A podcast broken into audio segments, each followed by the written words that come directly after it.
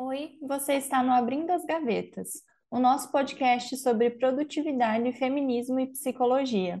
E hoje nós vamos falar sobre burnout, empreendedorismo e um pouquinho sobre política. Vem com a gente!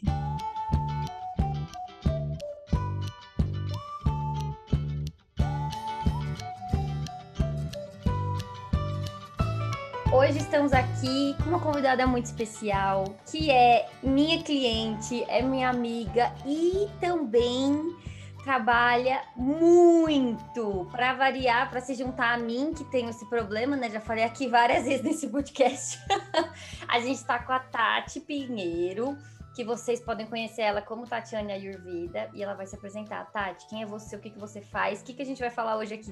Quem sou eu na fila do pão? Bom, é, olá, pessoal, todo mundo que ouve é, o, nosso pod, o nosso podcast. Já estou aqui me sentindo anfitriã do podcast.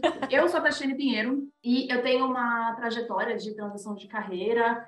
E eu sou originalmente arquiteta, e aí, para poder consertar minha saúde, que eu tinha uma saúde bem fragilizada, eu comecei a estudar Ayurveda, e aí eu virei uma infoprodutora. Eu comecei a trabalhar no digital desde 2014, produzindo conteúdo sobre saúde e bem-estar, e principalmente pela ótica da Ayurveda, que é um sistema de saúde que nasceu na Índia. E, assim, é saúde e bem-estar, e totalmente na contramão disso, eu me peguei no meio de um quadro de exaustão, de burnout, porque a minha relação com o trabalho sempre foi muito conturbada, mesmo sendo arquiteta, mesmo é, trabalhando com Ayurveda, com produção de conteúdo de saúde. Então, a Miriam me convidou e eu já aproveito aqui o espaço para agradecer esse convite. Primeiro podcast que eu já participo, eu gosto muito de ouvir podcast, e para dividir aqui com vocês a minha história de, enfim, não vou nem dizer superação com o burnout, porque eu ainda estou no, no processo disso, né? Mas como é que foi esse processo todo, como tem sido? E aí estamos aqui para dividir com as pessoas, porque quem sabe consegue ajudar, né? Através da minha experiência, eu consigo ajudar alguém. Débora, eu queria começar te fazendo uma pergunta. Na clínica, você vê muito esse sofrimento com o excesso de trabalho, com o burnout? Como é que é aí com seus pacientes? Oi, Gaveters, eu estou aqui também, né? Sim, eu vejo isso bastante na clínica, tanto com pessoas que são autônomas, quanto com pessoas que são funcionárias de empresas, né? Que trabalham CLT, isso acontece também de trabalhar muito. E eu vejo que isso tem muita relação com a nossa época. Está é, tá muito em alta essa coisa da produtividade e num sentido bem deturpado, né? Que a gente precisa ser muito produtivo, fazer um milhão de coisas, que a gente precisa render mais do que uma pessoa. É, tem empresas que demitem funcionários e não repõem então, os que ficam precisam trabalhar por dois, por três, e isso vai sobrecarregando. A gente aprendeu também isso, eu percebo que é muito uma coisa da nossa geração, assim, das pessoas que estão aí na casa dos 20, 30 anos, a se definir através do trabalho. Então, quando alguém pergunta, ah, o que, que você faz, ou quem é você, é muito difícil que a gente não fale da nossa profissão, do nosso trabalho. E aí a gente acabou colocando o trabalho no centro da vida. Quando a gente é autônomo, eu percebo que isso acontece até mais, de colocar o trabalho no centro da vida, principalmente para quem é pequeno, porque é ou eu trabalho ou eu não tenho dinheiro nenhum, né? Você para de trabalhar oito horas por dia para trabalhar 24 horas por dia, muitas vezes. E a gente precisa aprender a, a se organizar melhor com isso. Mas quem é CLT também, tem bastante gente que trabalha aí muito mais do que é pago para trabalhar. Faz hora extra que não recebe, e aí entra o fato de que a gente às vezes não tem firmeza para falar para o patrão: eu não vou fazer o que é obrigado a fazer. Tem o assédio moral no trabalho, de alguns chefes que vão dizer para você que se você não fizer, você vai ser demitido. Então, são muitos fatores envolvidos, mas é muito difícil quem não fale do trabalho na terapia. Muito. Olha, eu sou suspeita, porque eu brinco com a Tati, que eu e ela, a gente é uma má influência uma para outra, né? Que a gente, a gente devia ser menos amiga. devia conviver menos. A gente deveria se falar menos. O WhatsApp tinha que ser assim, em tempo limitado, porque se deixar, a gente ia ficar o tempo inteiro falando de, dos nossos negócios, dividindo, Sim. tirando as pitangas. Olha o que aconteceu hoje, olha isso, olha esse e-mail que eu recebi, esse tipo de coisa. E eu faço terapia para falar do trabalho. É para isso que eu faço. É tipo, eu até pingo lá uns negócios da minha família, o meu relacionamento mal excitado, porque eu tô o tempo todo falando do trabalho, do trabalho, do trabalho, das coisas que aconteceram no trabalho. E eu não, e não é um orgulho, tá, gente? Eu sei que eu brinco bastante, tipo, ah, eu trabalho muito e tal, mas eu tô, eu tô brincando no sentido negativo mesmo. Eu tô, tipo, me criticando. Não é um orgulho é, trabalhar muito. Eu, inclusive, queria me aposentar assim que possível. mas não, eu já tô cansada porque a gente já está cansada, né? A gente não tá, a gente está longe da idade, mas a gente já está cansada. Eu falo isso direto com meu marido, eu falo, eu estou cansada, porque eu tenho a impressão, pelo menos assim, falando de mim, eu tenho a impressão que eu trabalhei, como eu trabalho muitas horas por dia, num ritmo muito intenso, eu sempre trabalhei assim, eu tenho a impressão que eu vivo, sei lá, é, cinco anos em um. Então, se for pensar nisso, que eu sou uma mulher de 36 anos, que trabalho, sei lá, há 18 anos, então eu já estou trabalhando aí há 40 anos, já estou pronta para me aposentar, porque eu estou muito cansada, porque eu sempre trabalhei num ritmo insalubre, né? Um ritmo de duas, três pessoas. É, também é o centro da minha terapia. Eu só cheguei terapia primeiro dia, dia um. Oi, o que, que você está fazendo aqui? Eu vim falar de trabalho, eu preciso de ajuda com o trabalho. Porque é, é realmente é o centro da minha vida. E aí eu acho que tem uma questão que é comum a nós três, que é a gente gosta do que a gente faz. Isso, isso é uma roubada. Isso é uma roubada. Nossa! trabalhe com o que você ama e você nunca amará nada mais na sua vida. É isso. Exatamente. Você tá, você tá lascado. Sim. E é engraçado porque, assim, vamos entrar na pauta, que é burnout. Vamos entrar, que é o centro da nossa pauta. Por quê? Porque eu sofri um burnout com 23 anos. Sofreu um burnout quando nem era famoso o termo burnout, percursora. Não era burnout. Então eu fiquei sem entender o que tinha acontecido até uns anos atrás, quando eu fui realmente diagnosticada com o burnout por profissionais da saúde. É, porque eu ainda está, ainda estou sofrendo os sintomas do burnout, né? Porque o burnout não é uma coisa que você ah, sofre, tira aí um mês de descanso, ele vai passar. Não. É, seus é, níveis hormonais, enfim, tudo vai ficar uma bagunça porque você levou seu corpo no limite e ele quase quis desistir. É isso que, resumindo, o burnout é isso. Tipo, chega um momento que seu corpo fala, beleza, então, se você não parar, eu vou me apagar. Então aí você fica, começa a ficar com dor, você começa a cair pressão, você começa a acontecer de tudo. E aí, com 23 anos, gente, que isso? Um filme. tipo, 23 anos, é uma pessoa muito nova. Tem até aquele negócio, tipo, ah, que até 25 anos o seu cérebro ainda tá lá numa formação e tal, não sei o quê. Ou seja, eu nem era um uma pessoa com o cérebro 100% pronto e eu já estava tentando desistir. Meu corpo já estava falando, não, chega de trabalhar. Tati, como é que foi isso para você? Isso que você falou foi interessante. É, quando eu passei por esse processo no ano passado, e aí, quando eu comecei a, enxergar uma luz no fim do túnel, eu comecei a, a dar, ter algum sinal de melhora, eu comecei a observar como eu provavelmente já passei por isso também há muitos anos atrás, assim como você, quando não era, não existia o nome burnout, não existia rede social para a gente poder se informar, para a gente poder dividir com as pessoas, entender o que está acontecendo com a gente mesma, né? Não que a gente se instrua pela rede social, mas no sentido de, peraí, você também sofre com isso que eu estou sofrendo? Ah, então é alguma coisa, não é uma coisa específica minha. Então, mais pessoas estão passando por isso.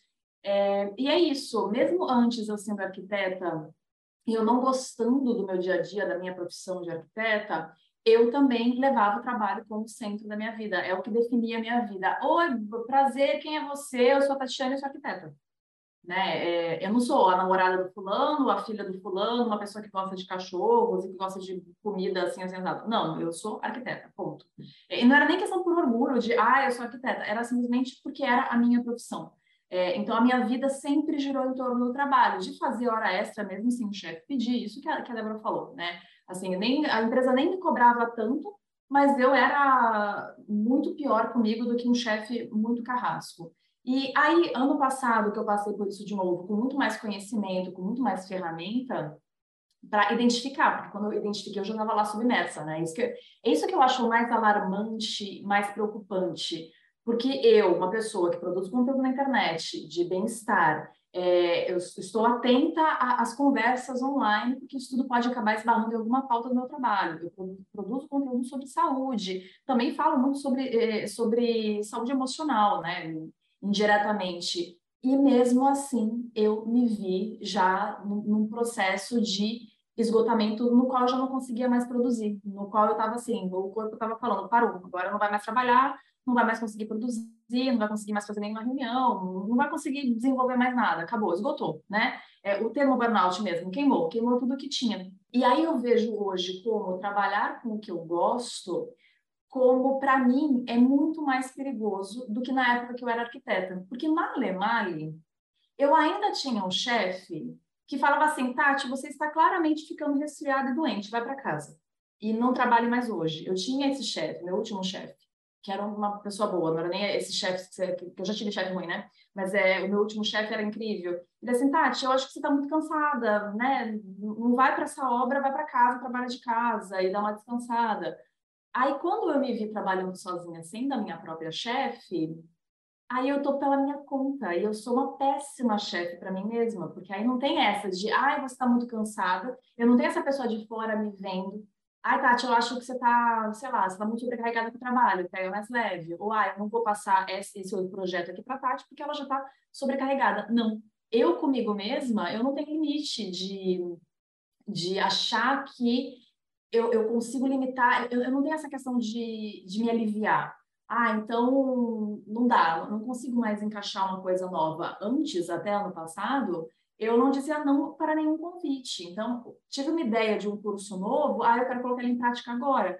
Mesmo não tendo espaço na minha agenda, não tendo energia, não tendo disponibilidade, eu criava um curso novo a toque de caixa, do nada, me levando ao limite, trabalhando de madrugada, trabalhando, dormindo, sei lá, quatro horas por noite, tomando muito café, uma pessoa que trabalha com conteúdo de saúde. Por quê? Porque eu não tenho chefe para me controlar. Eu não tenho um chefe que fale, Tati, ó, sexta-feira, 8 horas da noite, vai para casa, descansa, abre um vinho, beijo até segunda. Quando eu sou minha própria chefe, a minha cabeça está o tempo inteiro pensando no trabalho. E isso me faz me questionar, e eu acho que não tem, desde o ano passado, eu acho que não tem um dia que eu não me questione se eu, Tatiane, com esse meu perfil, que já vem de muito antes de trabalhar por conta própria, se eu estou fazendo certo em ser autônoma, se eu tô, se eu tô num caminho bom, saudável para mim, se eu vou conseguir manter esse caminho saudável, porque hoje eu estou num esforço muito grande de conseguir trabalhar uma carga horária menor, de limitar minha carga horária, de ver, hoje eu não estou rendendo muito, não estou sendo muito produtiva, eu vou simplesmente desligar o computador e eu vou sentar na minha sala um livro que eu esteja com vontade de ler, alguma outra coisa. É um esforço muito grande. E eu tenho a impressão que pessoas como eu e como a Mirley sempre tem aquela, aquele fantasminha. Se qualquer coisa acontecer, se a situação financeira apertar, a gente vai voltar a se colocar uma pressão enorme e a gente vai voltar a trabalhar num nível insustentável, que é perigoso para a nossa saúde. Né? E, e, assim como a Mirley, eu também, meu corpo também está sofrendo até agora, que eu já estou muito melhor, que eu já estou aqui trabalhando, né? Então, não estou 100%, não voltei 100%, é, mas, mas, enfim, estou conseguindo produzir, estou operando aqui, estou muito melhor do que eu estava no ano passado. Mas o meu corpo é, tem claros sinais de sofrimento de um corpo, corpo que ficou muito estressado. E mesmo mantendo uma alimentação saudável, é, e me cuidando das outras formas possíveis, né? Tirando essa questão de trabalhar 14, 16 horas por dia esse mero detalhe. Me cuidando, porém trabalhando 16 horas por dia. Olha isso, né? Me cuidando, porém não tanto. gente, olha, a, gente já, eu já falei aqui várias vezes, né, que eu tenho muito, muito, muito medo de ficar sem dinheiro, né, que é um, é um pânico. E aí, o trabalho autônomo eh, não é muito bom, né, para quem tem medo de ficar sem dinheiro porque é isso, né? Assim, por mais que eu tenha dinheiro guardado, por mais que as minhas finanças estejam organizadas, por mais que eu divida a vida com alguém que também ganha dinheiro, então não é como se realmente tudo da minha vida dependesse de mim, por mais que eu tenha uma família que, apesar de não serem ricos, se eu realmente perder tudo, explodiu meu apartamento, a MW faliu, não tem, eu não vou morar na rua, né? Tipo, a, a casa dos meus pais está lá por mais que eu tenha todas essas questões que me trazem privilégios, eu ainda tenho muito medo de ficar sem dinheiro. E não é uma coisa que eu consigo racionalizar, né? É uma coisa que a minha psicóloga, coitada, é tipo. É, é totalmente irracional. É totalmente. Porque a gente pode fazer conta. Eu faço, eu faço a mesma conta com a minha psicóloga há várias semanas. E aí, às vezes, eu penso assim: vamos, ela mesma fala, Tati, vamos desenhar o pior cenário. O pior cenário. O curso parou de vender, está vendendo, sei lá, cinco unidades no mês, que é um número muito baixo. Vamos pensar no pior cenário. O que, que pode acontecer nesse pior cenário? Mas mesmo assim, mas irracionalmente, a gente sabe que, sendo autônoma, por mais que a gente tenha uma certa rede ali que vai apoiar a gente, a Mirley, no caso, o companheiro dela, eu, meu marido e tudo mais, é, a gente sabe que se a gente não estiver lá para o trabalho, chega uma hora que o dinheiro acaba, a reserva financeira acaba. E o aluguel vem aí, né? No meu caso, o aluguel. O aluguel vem aí. Então, essa questão do dinheiro, eu acho que isso vai muito com o que a Débora estava falando no começo. Eu acho que o tempo que a gente vive né, é, é muito diferente da época que é, os nossos avós, a minha avó, por exemplo, com a minha idade, ela já tinha a casa própria dela. Era uma dinâmica de vida totalmente diferente de hoje em dia. Então, hoje eu me vejo pagando um aluguel super caro, com um custo de vida super caro. Aí eu penso, não dá para eu depender da minha reserva, eu preciso me virar em dinheiro. Vamos contextualizar, Tati, onde você mora? Por que, que viver é super caro para você? Porque eu tenho uma empresa no Brasil e eu moro em Paris. E aí o custo de vida de Paris já é muito alto e o euro também, né? Então tem a questão do euro e tem o custo de vida de Paris ser muito alto. Então, isso para mim também, eu me mudei para cá bem no primeiro ano que eu estava trabalhando no digital. Eu demorei para me dar conta de como isso também foi mais uma cerejinha no bolo. Porque mesmo se eu estivesse no Brasil, eu, eu, teria esse mesmo comportamento, porque a minha fase como arquiteto, os meus anos na arquitetura, me mostraram que eu tenho essa relação conturbada com o trabalho. Ponto. Por diversos motivos, que se a gente tiver tempo aqui, eu abro, falo da família, falo tudo, não tem problema. Mas mas eu vejo que me ver num lugar que o meu custo de vida é seis vezes mais do que seria se eu estivesse morando na minha cidade, São Paulo, isso assim foi a, a receita da piração para mim, foi a cereja do bolo para eu falar assim, trabalha igual uma doida, você precisa trabalhar seis vezes mais. Então você ganha em real e tem que converter para euro para viver. Eu ganho, é, sabe aquela frase quem converte não se diverte? É por isso que eu sou doida, porque não, não tem condição. E assim, as pessoas me falam, ai, Tati, mas então é, vende em euro, vende para pessoas que estão aí na Europa. E aí eu teria que fazer um trabalho de reposicionamento de marca, eu teria que reconstruir o meu negócio, falar em inglês ou falar em francês, que aí França é um mercado muito pequeno. O, o comportamento das pessoas aqui de consumo de, de, conteúdo digital de saúde é totalmente diferente do Brasil. Então, é o tipo de coisa que me daria um super trabalho de recomeçar do zero, construindo a minha empresa em inglês ou em francês que seja, para aí eu começar a ver algum resultado. E também, no final das contas, é um tipo de trabalho que eu vendo conteúdo, eu também tenho que vender bastante. Então, e a vida do autônomo é essa. No mês que você tem um faturamento bom, é, pessoas como eu e como a Mirley tiram um faturamento muito bom. Ao invés de a gente relaxar, a gente fala, não, tem que segurar tudo, porque eu não sei como é que vai ser o mês seguinte. Eu não sei se o mês seguinte vai ser fraco e esse mês que foi bom vai compensar pelos dois. Então, a vida do autônomo... Não tem paz, não há paz. não há paz. Não não tem paz. Eu vejo meu marido que é CLT, a paz desse homem. E aí eu acho engraçado, porque tem um meme que é muito conhecido, né? Que é a pessoa estourando um champanhe, assim, gastando muito dinheiro, tipo, ah, recebi meu salário. E aí no, no, no dia 30 do mês, assim, no dia 20 e tantos, é a pessoa, tipo, com nada, assim, com uma aparência, ah, estou muito pobre e tal, né? Não tenho dinheiro para quem é autônomo, quando a gente ganha muito dinheiro, a gente não estoura champanhe, a gente não, não, fica tipo, nossa, mega feliz. Tipo, eu fico assim, nossa, que bom que eu consegui esse dinheiro, mas agora guarda tudo, segura, segura, segura, pega mais cliente, não sei o quê. Então, eu Exato. estou num momento. Não, não há limite, né? E aí eu estou limite. num momento que a minha psicóloga praticamente está me obrigando a estar, que é não aceitar propostas. Então, minha última sessão foi assim, Mirley. Você já tem dinheiro guardado, você tá ganhando bem, tá tudo bem. Faz assim, ó. A partir de agora vamos criar algumas regras. Então eu gastei uma sessão inteira com ela criando regras para aceitar convites, para aceitar novos clientes, lá, lá, lá, lá. E assim, eu tinha acabado de falar pra Tati, Tati, não vou pegar mais nenhuma cliente de mentoria. Essa semana eu peguei uma. Então eu menti. É, isso que você começou a falar, eu pensei assim, mas peraí, que a Mila acabou de me falar que ela pegou uma cliente nova. Esse contrato aí que ela tá quebrando. Que eu não ia pegar. É, porque eu falei, não, mas essa cliente é uma ótima cliente, vai ser um ótimo network, então eu vou pegar ela. Então, assim, sempre tem uma boa justificativa para fazer o que você o seu trabalho, sabe? E aí, Tati, eu quero que você conte como é que você lidou com essa história do burnout, que eu já sei que teve uma demissão em massa, eu já sei que teve um. Como é que foi? Conte mais detalhes dessa história.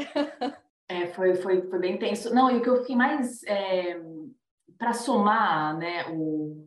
porque você está lá no meio do processo, você está esgotado, está cansado, e aí somando isso, teve uma decepção muito grande. Ai, a sensação que eu tinha, assim, era uma grande frustração. Era a frustração de ver que, putz, eu me prometi, quando eu larguei a arquitetura, eu me prometi uma vida diferente da que eu tô levando. E eu não cumpri o, o acordo comigo mesma, porque eu me prometi, não, eu vou ser autônoma, eu vou ter uma vida mais simples, eu vou sair de São Paulo, que é um custo de vida caro, eu vou ter uma vida mais simples, eu vou trabalhar menos, eu vou tirar uma tarde de folga por semana, eu vou trabalhar, sei lá, seis horas por dia. Eu tinha feito algumas promessas né? Eu vou dormir todos os dias num horário bom, porque na arquitetura muitas vezes eu precisava virar a noite dentro de obra. É, e eu, além de eu não ter cumprido nada disso, eu coloquei pessoas nesse vórtice de loucura que é a minha relação passional com o trabalho.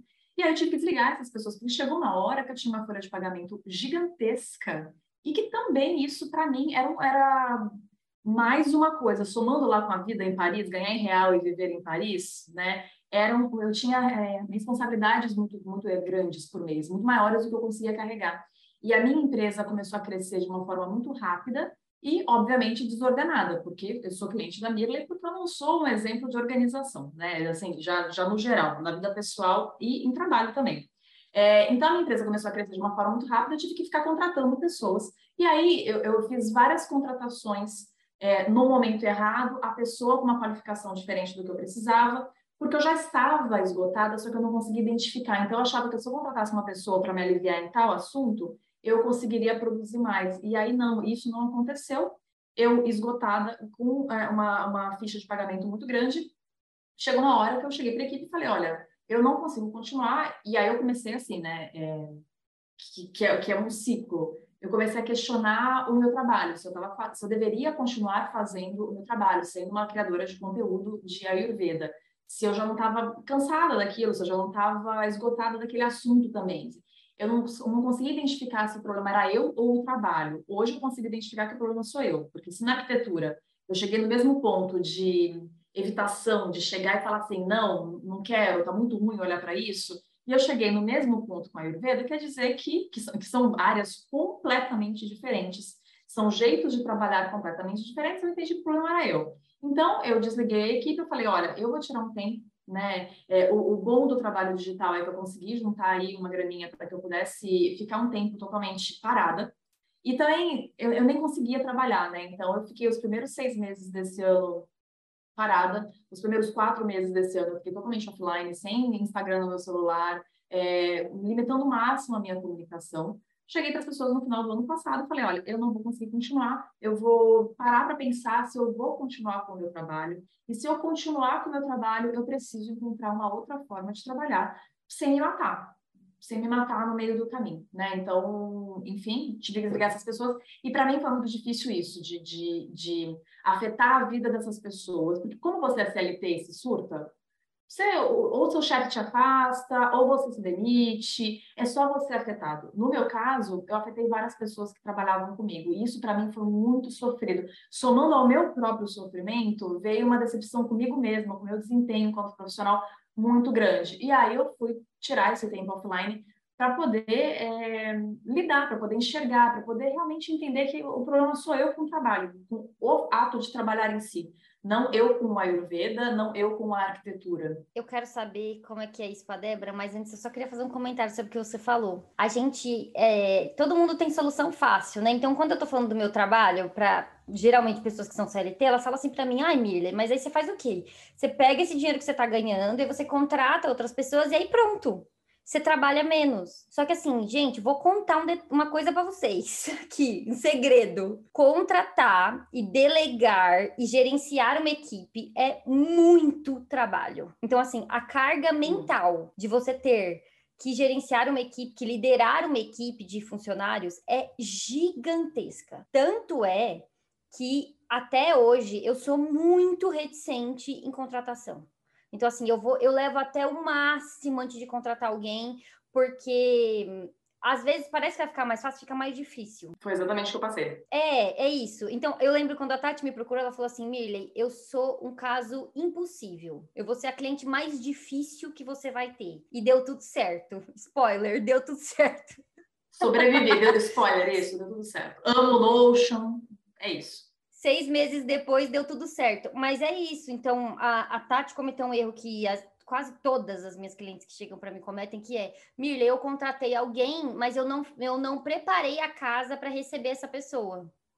Então, a, gente, a pessoa não criou um escopo de trabalho bem definido, não criou um, uma maneira de organizar esse trabalho, como é que vai fazer as conferências, não criou nada. A pessoa simplesmente chamou alguém e falou: Ó, oh, tá, entregou. Igual as pessoas fazem no CLT com a gente, tipo, entrega lá, senta na frente do computador, fala, senta aí e vai que vai. A diferença é que no CLT você geralmente ainda tem outras pessoas em volta para ajudar, para ensinar. A gente que trabalha online é tudo remoto. Então a pessoa realmente não tem ninguém para explicar para ela. E aí a gente precisa explicar, só que às vezes o processo não está claro nem para a gente. Porque a gente que tem empresa digital e que está fazendo isso, que é um trabalho novo, né? Ser infoprodutor é um trabalho super recente. Ninguém sabe direito o que está fazendo. E a gente criou as nossas empresas na base do nosso gosto pessoal. Então, tipo, ah, eu gosto de organização, eu gosto de Ayurveda, tá aqui o que eu sei fazer, e aí aquilo foi tomando uma proporção, de repente, ah, eu tenho uma empresa, e o que, que eu faço com isso? Não sei. Então, a gente não estudou gestão de negócio, a gente não estudou vendas, a gente não estudou marketing, nada disso antes de começar. Eu não criei a MW com um, plano, com um Canvas Business Model, sabe? Não teve isso, não teve esse, não fiz o análise SWOT. eu meio que comecei a criar conteúdo no Instagram e foi que foi. E aí, quando você já a, o carro já tá andando, é tipo parar para trocar o pneu com o carro andando. E aí, caos. E é o caos. E uma coisa que eu tava pensando nesses dias, eu até ia dividir contigo, mas não, não, ia dividir no podcast, mas já que estamos aqui dividindo no podcast, eu percebo que a velocidade das coisas no negócio digital ela é tão grande que não dá tempo é, de você parar, ah, tive uma ideia nova de uma coisa que eu quero testar, sei lá, um funil de e-mail novo que eu quero testar, sei lá, um exemplo. É, não dá tempo de eu parar, entender a ideia na minha cabeça, desenhar isso em formato de processo, bem detalhadinho, para ter certeza que não tenho, e aí passar para o meu funcionário. Para mim, Tatiane, que sou uma pessoa, deu tudo certo, mas eu ainda não sou uma pessoa super natural com, com a questão de organização em si, para mim é infinitamente mais fácil sentar e fazer. Eu sempre minha bunda, eu pego, eu faço esse funil de e-mail antes de passar, antes de ter esse trabalho de desenhar esse processo para o funcionário. A gente não tem clareza Entendeu? A gente constrói a clareza no caminho. Não tem clareza. E precisa testar um negócio no meio assim, ah, eu quero testar agora, sabe? Eu vou testar agora. Até eu passar para a pessoa, explicar, mostrar para ela a visão do porquê que isso é importante, eu já peguei, já fiz. Sobrecarregada, né? E a gente tem medo de ser deixada para trás, né? Então, tipo, ah, eu tive uma ideia muito boa. Se eu não colocar essa ideia no mundo este mês, alguém vai ter a tá mesma tá ideia e alguém vai pegar o nome que eu pensei, alguém vai pegar o tema que eu pensei, alguém vai pegar o modelo que eu pensei, vai fazer. E aí, quando eu for fazer, eu vou ser a cópia. Eu vou ser o segundo colocado.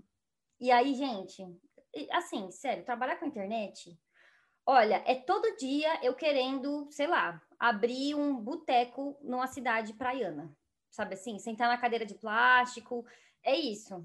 Não, eu falando com minha mãe no domingo, ela assim, mas filha, por que, que você, você gosta de cozinhar? Por que, que você não abre uma brigadeiria aí? Você não abre um, um negócio de doce? Para com esse negócio de, de, internet. Aí você vai ficar louca vendendo brigadeiro. Não, eu falei isso, falei, mãe, tu, tu me imagina trabalhando diretamente com o público? Você imagina eu trabalhando diretamente com o público, atendendo? Não, não, não vou ter essa paciência. Eu já imaginei a Tati com uma indústria de brigadeiro. Tipo assim, um bagulho gigantesco. Não, aí já é nesse nível, né? Porque não consegue. Não consegue. Faz o primeiro mês, aí os brigadeiros começam a vender muito. Ah, pronto, agora eu vou ter uma indústria. E aí, novo burnout do, do brigadeiro. Então, porque é isso. Não adianta trocar de trabalho enquanto eu não, eu não me consertar, né? A minha relação com o trabalho. Mas no digital, já que a gente trabalha com, com, com isso, é, eu vejo que ainda faltam profissionais qualificados, minimamente qualificados. Por quê? Não tem uma faculdade. Então, por exemplo, quando você sai da faculdade de arquitetura, por mais que você seja um júnior, um estagiário, você tem um certo conhecimento mínimo. Para o digital, não. Qualquer pessoa que gosta de mexer no Instagram, ela acha que ela pode ser social media, porque não tem uma formação específica de social media. Então, a gente, né, a gente esbarra aí é, com pessoas disponíveis no mercado que não têm qualificação. Então, a pessoa não tem qualificação na, na, na, atividade principal, que é, então, por exemplo, uma pessoa que vai dar suporte por e-mail, que é ser o social media, que seja, que é ser o designer, que seja, né? É, e ela não tem, muitas vezes, assim, vivência de ter trabalhado com uma empresa, que dá para a gente uma base mínima de organização, de mexer, sei lá, numa planilha de Excel, coisas básicas. Então, a gente também está no mercado, isso eu percebo muito nas minhas contratações. A gente está no mercado também que não tem profissionais qualificados. Aí pega uma pessoa com perfil como eu, que, que cresci a minha empresa fazendo absolutamente tudo sozinha, que eu não tenho paciência de delegar, porque é, eu não tenho essa paciência de ter que mastigar tanto a informação para a pessoa pegar. Porque, obviamente, a pessoa não está na minha cabeça, né? Obviamente. Aí, as chances de eu, Tatiane, que já tem essa, essa, essa tendência a absorver tudo, pegar para mim e não delegar é muito grande, porque eu vou ter que ensinar um job para uma pessoa, porque não existe uma formação para aquilo. Aí eu vou ter que ensinar o que eu aprendi na marra ao longo dos quatro anos. É, para mim, isso é um agravante também. Na minha trajetória, eu enxergo isso como um agravante. Super, super. Eu estava tendo essa conversa ontem com o Thiago. A gente está decidindo aqui que queremos contratar uma pessoa para ser tipo uma assistente administrativa, né? Para tirar as miudezas da nossa frente. Que eu acho que eu não sei se eu já falei isso aqui nesse podcast. Thiago também é um infoprodutor agora. Tiago é formado em contabilidade, mas agora ele saiu do trabalho dele e virou um infoprodutor, o que piora a nossa, a nossa vida um pouco melhora a nossa vida um pouquinho, mas também piora ela um pouquinho, porque agora são dois desesperados. É, mas assim, a gente estava pensando, ah, vamos contratar uma assistente administrativa e tal, beleza. Só que daí é, a gente pensou assim, ah, pode ser qualquer pessoa de qualquer lugar do mundo, ela só precisa falar português, precisa ter afinidade com o digital, beleza. Só que não. Eu já falei, eu falei assim para ele, não, não pode ser qualquer lugar do mundo, tem que ser de São Paulo. Porque se algum dia o nosso negócio mudar minimamente e a gente precisar dessa pessoa presencial, é, não vale a pena demitir essa outra pessoa, contratar outro, começar o treinamento do zero. Então, vocês veem como é uma decisão assim, porque os negócios digitais não são iguais os negócios é, tipo físicos, que a velocidade que as coisas mudam é muito rápida. Então, assim, em dois meses você muda completamente o seu negócio, coisa que um restaurante, uma padaria, uma lojinha não faz. Mas a gente faz. E aí a equipe precisa te acompanhar, porque senão não compensa treinar uma pessoa para daqui um ano ter que treinar outra, e daqui mais um ano ter que treinar outra. Então, assim, é o caos. E aí eu acho que mistura várias coisas. Primeiro, isso que a Tati falou, a gente não tem treinamento nenhum. Nem a gente que está na frente da empresa não tem essa qualificação. Tipo, quem sou eu para ser a diretora de uma empresa, para ser o CEO do meu meio? para ser a cabeça de um negócio. Exato. Eu, a pessoa aqui que sofreu um burnout, que não tem limites, quem sou eu para ser cabeça de um negócio? Quem sou eu, exato. Os profissionais que trabalham na internet, que estão disponíveis, ou eles são profissionais capazes, mas eles são profissionais capazes no offline, então eles não estão formados para o digital, ou eles estão no digital, mas eles não são profissionais capazes, porque eles não, não tiveram uma formação, não tiveram tempo de experiência. E aí junta, é o, é o combo da desgraça, né? Porque junta uma pessoa que não sabe ser líder, uma pessoa que não sabe ser liderado, tipo, e aí vira o, o caos, e aí tá todo mundo muito cansado. Então, assim, não é a gente. Eu acompanho todas essas grandes influenciadoras, produtoras e tal, tá todo mundo com esse mesmo discurso Tá todo mundo. E, e não é tipo assim, aí, nesse momento, eu sei que as pessoas estão imaginando, ai, tadinhas das pobres infoprodutoras ricas, sabe assim? Porque eu tinha essa impressão. Quando eu não trabalhava na internet, eu falava assim, pelo amor de Deus, entendeu? Pelo amor de Deus, essa pessoa tá faturando muito. Por que, que ela tá reclamando? Porque, e aí, beleza, gente, não é sobre dinheiro aqui, não é esse o ponto. O dinheiro não compra saúde. Dinheiro não compra tempo, não compra. Então, assim, não importa quanto eu ganhe. Essa, essa, tipo assim, eu continuo nesse lugar aqui. Então, esse é o meu problema, assim. Beleza, se eu ganhasse, sei lá, um bilhão, aí ok, porque daí eu poderia parar de trabalhar. Mas não é isso. Tem coisas que... Tem, tem dinheiros que a gente ganha e que você fala assim, poxa, esse dinheiro eu comprei uma casa. Poxa, esse dinheiro eu conquistei a minha independência financeira. Então, agora eu tô trabalhando porque realmente eu quero... Eu gosto do meu trabalho ou, poxa, esse dinheiro realmente dá para me aposentar agora, comprar casa, aposentar minha mãe, enfim. O problema é que, pelo menos para mim, eu continuo morando de aluguel. Então, é, eu vejo que no final das contas, sim, o meu, meu, meu ganho é maior do que na época de arquiteta, mas não resolveu a minha vida pelo tamanho do estrago uhum. emocional.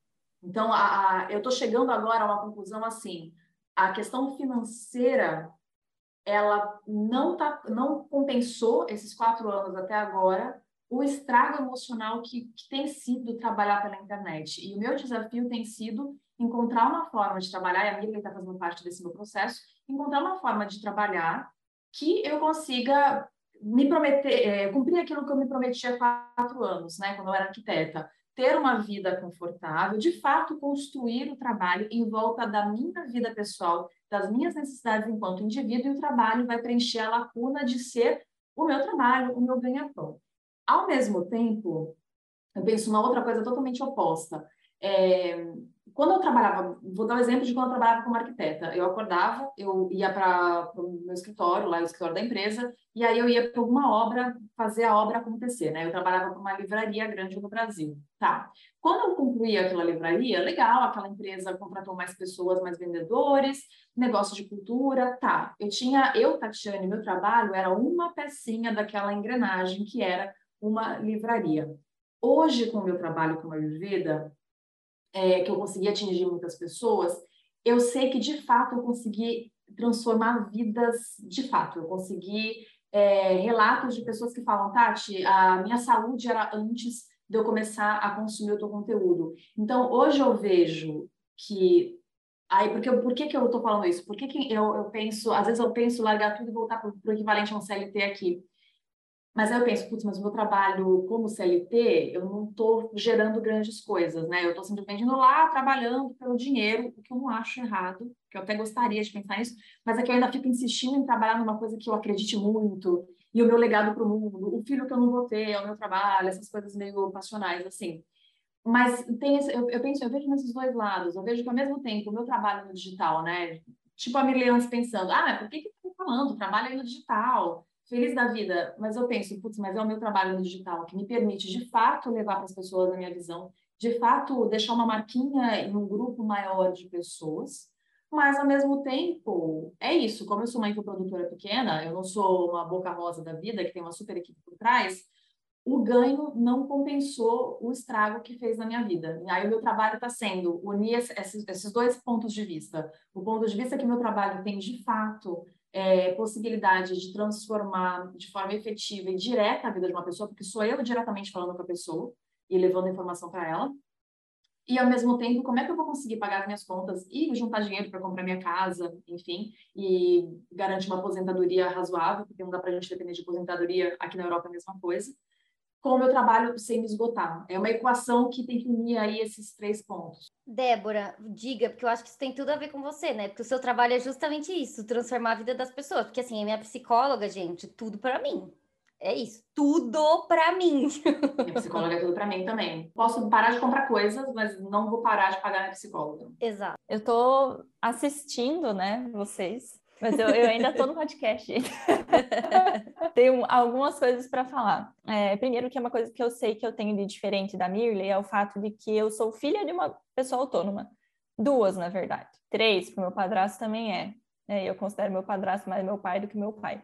Mas quando o meu pai convivia comigo, ele era casado com a minha mãe, ele também era autônomo. Então, tipo, meu pai era representante comercial e a minha mãe é cabeleireira. E o meu padrasto é cobrador e ele trabalha de forma autônoma também. E desses três, o melhor exemplo é meu padrasto, Hernani, mas ainda não é assim, uma pessoa que você fale, nossa, esse aí sabe fazer as coisas direito. E o meu grande amigo Diego também é autônomo, né? Ele, o pai dele tem uma, uma oficina de rebobinagem de motor elétrico. E o seu sogro também? Sim, o meu sogro. É que o, o meu sogro é diferente porque é uma empresa maior e ele começou como funcionário, depois virou sócio mas também é uma pessoa que é dona do próprio negócio. Então, eu estou rodeada de pessoas que são autônomas, empresários, etc. E a maioria são péssimos exemplos. Mas o que mais me pegava era meus pais mesmo, e principalmente a minha mãe. A minha mãe é muito desorganizada financeiramente. A relação dela com o dinheiro é péssima, péssima, sempre foi. E ela trabalha muito, muito. Eu cresci vendo a minha mãe trabalhar muito. Eu lembro até hoje de uma vez, quando eu era menor, acho que eu devia ter, sei lá, uns 10 anos.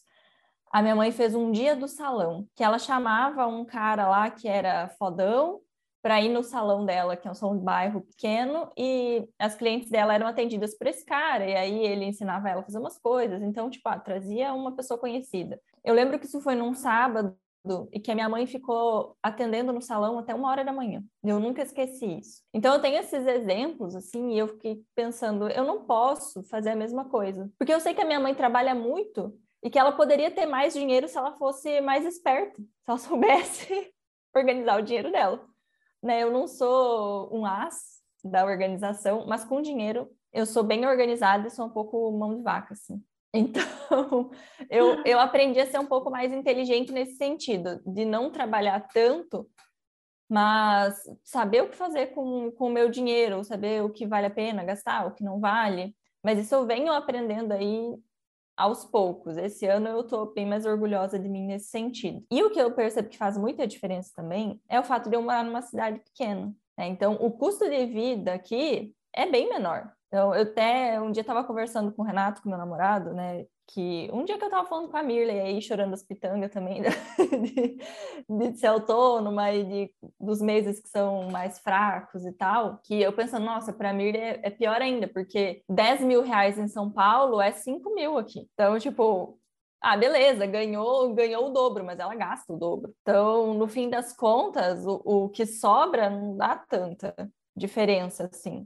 E outra questão é que o meu trabalho acaba sendo mais estável do que o de vocês duas, né? Porque eu sou psicóloga, eu tenho os meus clientes e sim, tem clientes que param no meio do caminho, tem sessões que são desmarcadas durante o mês, mas eu consigo ter todo mês mais ou menos uma previsão do quanto eu vou ganhar, que não varia tanto. Ah, vai oscilar ali uns 500 reais no mês que oscila muito, mas em mais ou menos esse valor eu sei que eu vou ganhar. Nossa, que sonho! Vamos mudar, vou mudar para a cidade da Débora. Nossa, 500 reais, um sonho!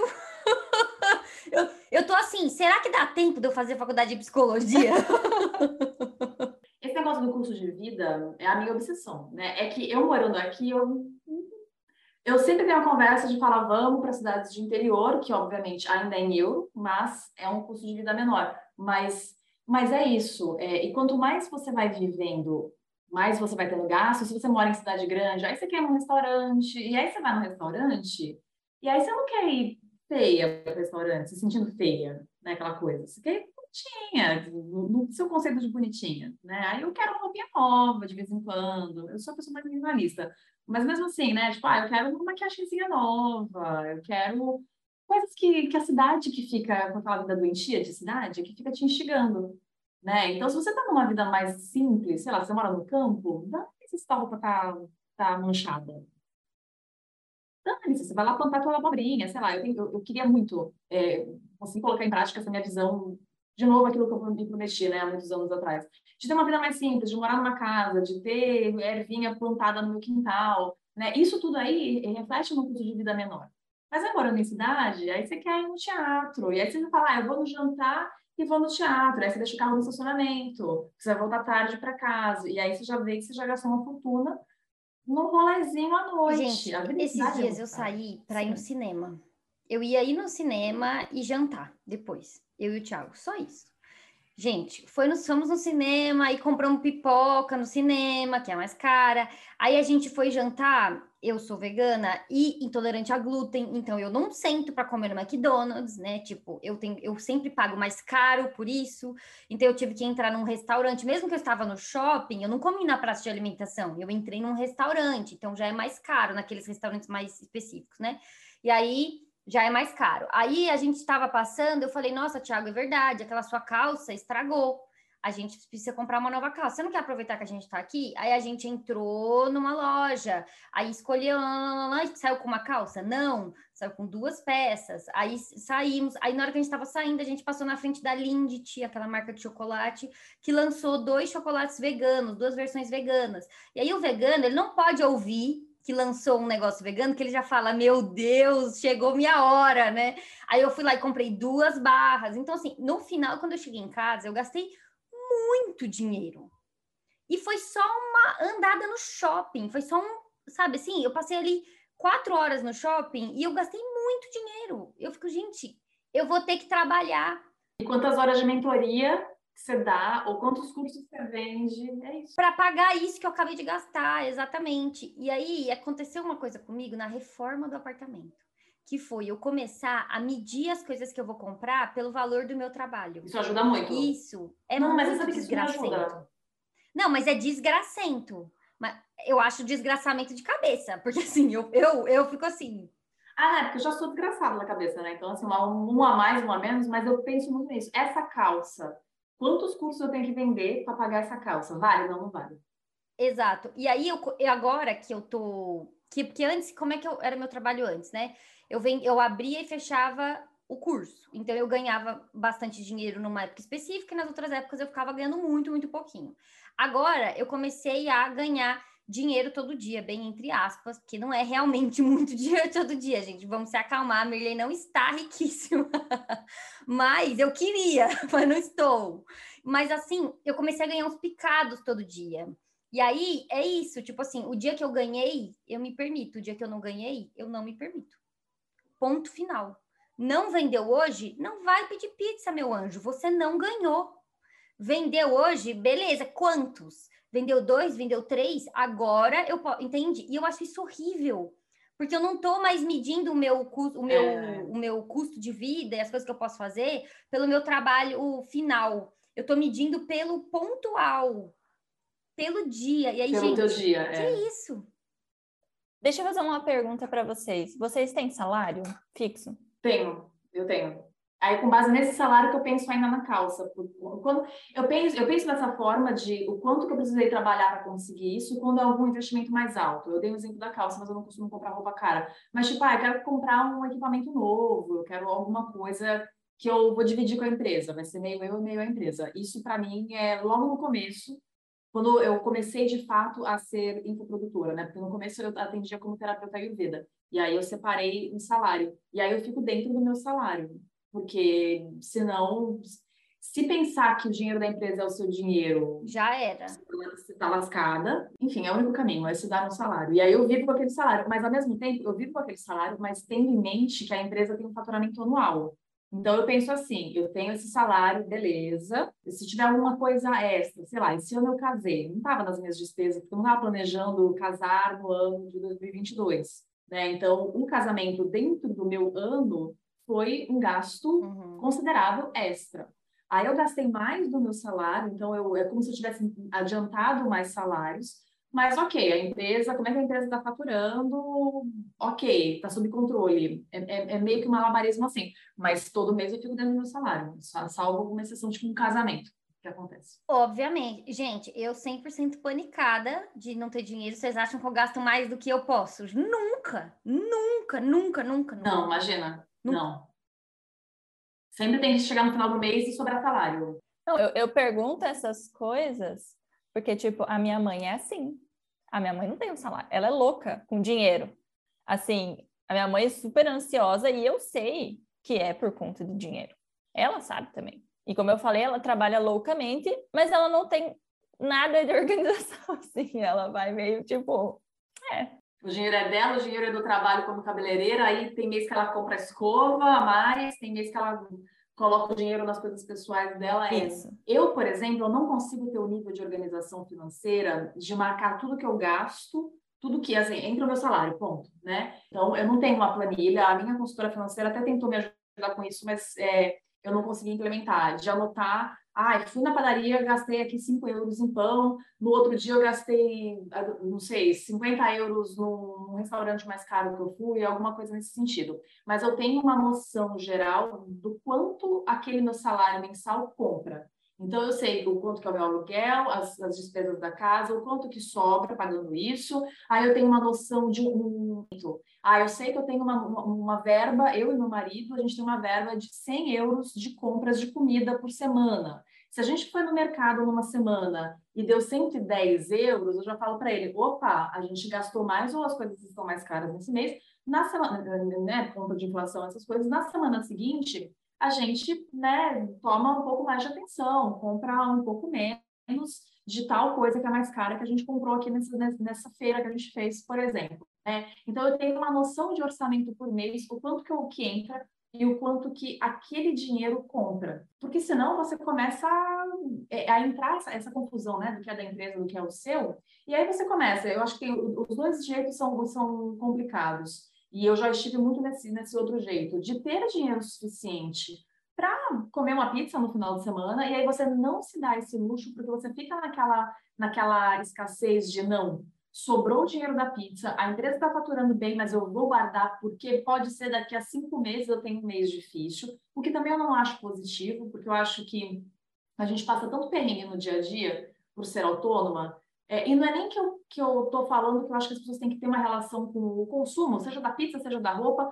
de autoindulgência, do tipo, ah, eu mereço essa pizzinha. Mas assim, poxa, eu quero uma pizza, é uma coisa diferente para o meu final de semana, o meu trabalho me permite isso, eu vou comer essa pizza, né? É uma questão assim de, de merecimento, é uma questão de você é, usufruir daquilo que você ganha. E ao mesmo tempo um total descontrole, né? Que é um, é um outro extremo também que, que eu não acho legal da pessoa achar que o dinheiro vai ser infinito e que ela às vezes não trabalha de uma forma ordenada para o dinheiro multiplicar e ela sai gastando de uma forma desordenada, né? Então, por exemplo, no caso da mãe da Débora, com mistura as coisas do trabalho com as pessoais e aí vira aquela aquela receita da, da, da tristeza, né? Do desastre. É, e assim, eu percebo que para mim essas coisas com dinheiro e tal são um pouco mais tranquilas agora, porque antes eu era bem mais ferrada. Eu não, não tinha condição de ter. Eu sempre tive, tipo, um dinheirinho guardado, mas era coisa de ter, sei lá, mil reais na poupança. E é isso, né? Eu ganhava bem pouco, todos os meus trabalhos CLTs eu ganhei menos do que eu ganho agora como autônoma, consideravelmente menos. E aí, ah, tinha, quando eu fazia faculdade, era eu que pagava as minhas coisas da faculdade, a minha mãe criou eu e meu irmão sozinha depois do divórcio ali, meu pai não pagava pensão, então na época que nós dois estávamos na faculdade, ela tinha que se virar e ajudar a gente. Então as coisas sempre foram mais difíceis. Há um tempo atrás eu fui buscar o Renato no, depois de uma viagem de trabalho com o carro dele, e eu raspei o carro dele no carro da vizinha. Aí eu pensei, puta que pariu, vou gastar, vou ter que pagar para consertar. Já fiquei nervosa porque eu tenho, eu tenho um pouco de medo de dirigir ainda. Então já deu esse nervoso e o nervoso de puta que pariu, eu tenho uma conta agora que é arrumar o carro. E quando eu lembrei que eu tinha dinheiro guardado, que eu poderia, que eu não ia me endividar para consertar essa cagada, me deu um alívio tão grande que eu pensei, tá, é uma situação ruim, eu não queria ter que gastar dinheiro com isso, mas se eu, se eu tiver que gastar com isso, eu não vou ficar endividada. Vai diminuir um pouco a minha reserva de emergência, mas não vai não vai comprometer a minha vida. E isso para mim já foi um, uma coisa assim, nossa, muito legal. No fim das contas, eu não gastei nada porque o carro tem seguro e o seguro cobriu. Ou então... seja, mais alívio ainda porque a reserva ficou, não precisou mexer, mais alívio ainda. É, ela tá lá. E aí agora, como a gente tá, né? O Brasil tá tudo cagado, estamos tudo fodido. As coisas estão custando muito caro e eu tenho a minha avó, ela sobrevive com salário mínimo, ela recebe uma pensão que era a aposentadoria do meu avô. E aí eu vejo ela sofre, coitadinha, para pagar as contas, mesmo ela tendo casa própria e morando numa cidade minúscula. E aí eu vejo, tipo, os meus familiares, que são pessoas também mais pobres, cortando um dobrado ali, fazendo, né, para ver o que, que vai acontecer. E eu vejo que a minha vida é confortável hoje. É uma vida simples, não tem luxo, mas é uma vida confortável, tipo, ah, eu tomo meu vinhozinho lá todo final de semana, um vinho bom, todo final de semana a gente come uma pizza, a gente sai. Nem sempre eu consigo guardar o dinheiro que eu gostaria de guardar, mas eu penso, eu estou conseguindo viver uma vida confortável num cenário que está todo mundo fudido. E eu ainda consigo guardar um dinheiro, ter uma reserva de emergência, não estou mexendo na minha reserva mesmo que aos poucos ela vai crescendo ao longo dos meses, eu penso, cara, eu, eu nunca imaginei que eu ia estar tá tendo essa vida, vindo da onde eu vim, partindo de onde eu parti. É, exato. É, você tem uma, você tem uma oportunidade de vida que os teus antepassados muito próximos não tiveram, né? Uhum. Mas eu, eu penso a mesma coisa. É, eu tenho uma vida hoje muito diferente da minha mãe, muito diferente da minha avó, e aí na hora que a gente começa a abrir para bisavó para trás, então é um salto gigante de uma geração para outra. Então, a gente tem. A gente está aqui reclamando do nosso burnout e tudo mais, mas a gente tem uma, Assim, tem privilégios enormes. Sim. Né? E aí, às vezes, eu me dou, assim, uma, uma passadinha de, de pano, sabe? Tá, você poderia ter economizado um pouquinho mais aqui, mas, cara, você está conseguindo não ficar no vermelho nem perto disso num cenário que está terrível. E você é jovem, sabe? Eu tenho 26 anos, eu, eu vou ter tempo. Você tem 26 anos! Nossa, eu já falo assim, porque eu tenho 36, mas eu me sinto uma senhora de 90 anos. Eu falo, você quase podia ser minha filha, porque eu sou essa pessoa velha que me sente velha, se sente velha.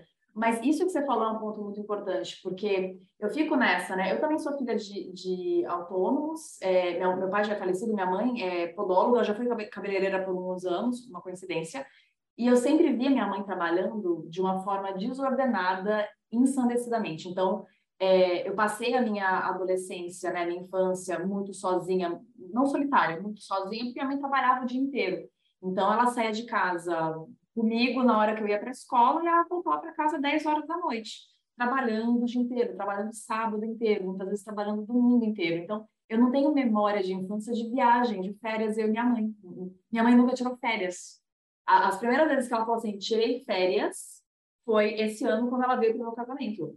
Foi as primeiras férias da minha mãe, uma senhora que vai fazer 60 anos agora. Então, eu já vi essa relação com o trabalho, então eu acho que na minha cabeça, é é um ponto que eu falo muito com a minha psicóloga, que esse exemplo da minha mãe do trabalho ser muito árduo, muito difícil, trabalhar muito para ganhar pouco, porque um trabalho de podologia, assim como o trabalho de, de cabeleireiro, é um trabalho que você se desgasta muito fisicamente, você gasta muito produto, muito material, e o que sobra ali para você não, não, não paga o, o, desgaste da sua coluna de ficar ali torta em cima do pé de um cliente, não desgasta, não, não paga o desgaste da, da sua vista, né? De ter que olhar com lupa, aquele cantinho ali da unha e tudo mais. É, então, a minha relação com o trabalho, eu vejo que tem muito espelho da minha mãe, de ter visto minha mãe sempre lutando sozinha, porque ela se divorciou do meu pai quando eu era muito pequena, meu pai também não pagava pensão, mais atrapalhava do que ajudava, aquela coisa, né? Homem, né?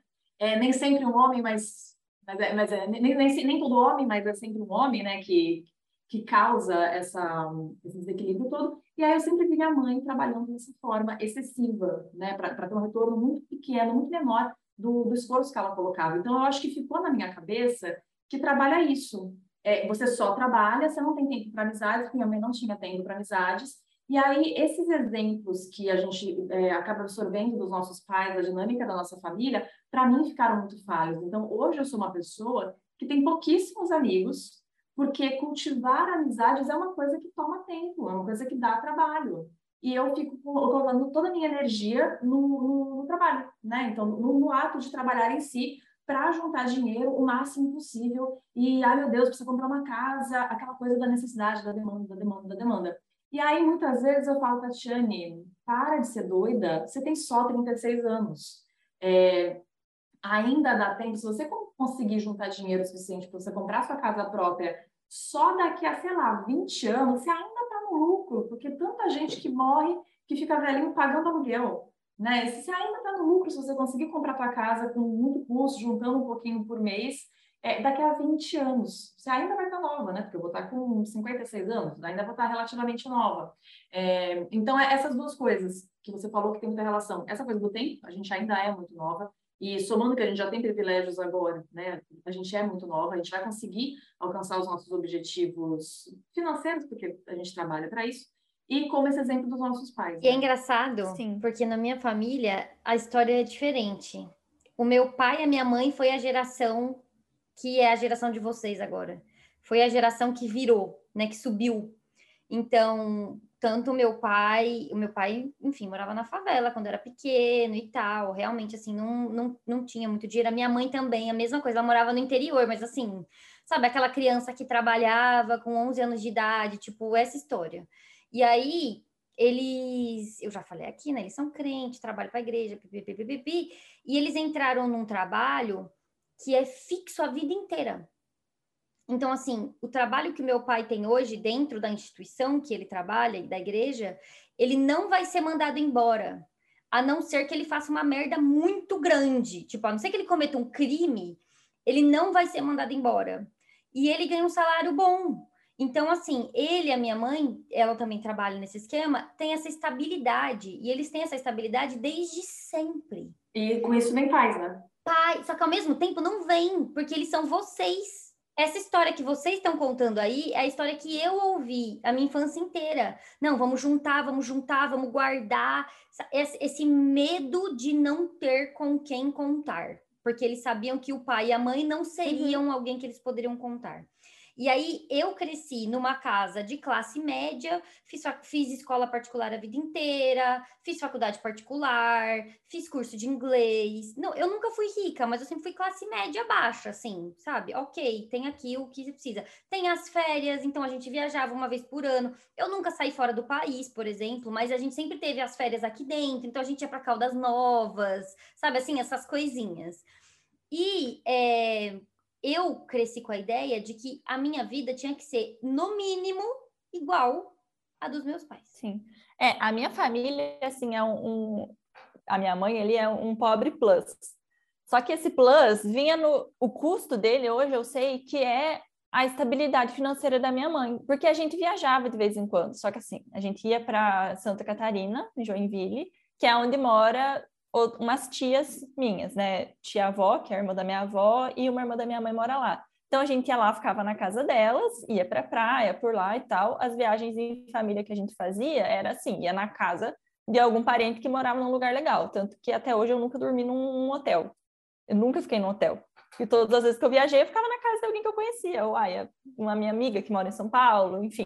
E a gente tinha algum conforto, assim, eu fiz alguns cursos, eu não, não fiz curso de, de inglês, mas eu fiz alguns cursos quando eu era criança, que aí a minha mãe estava com uma condição um pouco melhor, porque meu pai morava lá junto com a gente, então alguma coisa de conta de casa ele pagava, né? Não era tudo que ela tinha que fazer sozinha. Mas hoje eu percebo que muitos desses pequenos confortos que a gente tinha, de tipo, ah, ter um carro legal, ter móveis bons dentro de casa, sair de vez em quando para fazer alguma coisa, algumas vezes a gente deveria não ter feito, sabe?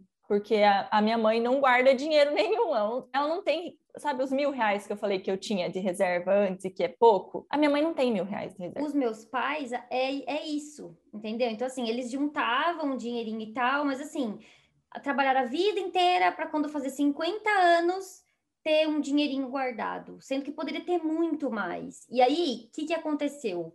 A gente teve a sorte de que, enquanto os meus pais estavam ali subindo uma classe, os meus avós também estavam. Então, os meus avós trabalharam até, sei lá, 70 e tantos anos, assim, trabalharam muito. Até hoje, o meu avô, que meu outro avô faleceu, mas o meu avô agora, ele deve ter uns 80 anos, ele ainda dá umas trabalhadas, assim, né? Porque não fica, não para quieto. Mas esses avós também ganharam dinheiro. Então, meio que o trabalho de uma vida inteira rendeu agora na velhice. E aí eles começaram a dar dinheiro para os filhos. Então, por exemplo, este apartamento que eu moro, que eu moro num apartamento meu, né? Que eu ganhei dos meus avós. Eu ganhei dos meus pais, mas eu ganhei dos meus avós, porque foram os meus pais que ganharam dos meus avós, né? E aí é, é isso. Então, é, eu tenho um pouco mais de segurança, né? E aí, e aí é estranho isso, porque eu brinco com a minha psicóloga. Eu sei que eu não vou ficar na rua. Eu sei, o apartamento está no meu nome, eu tenho a escritura no meu nome mas eu ainda tenho medo, porque os meus pais tinham medo.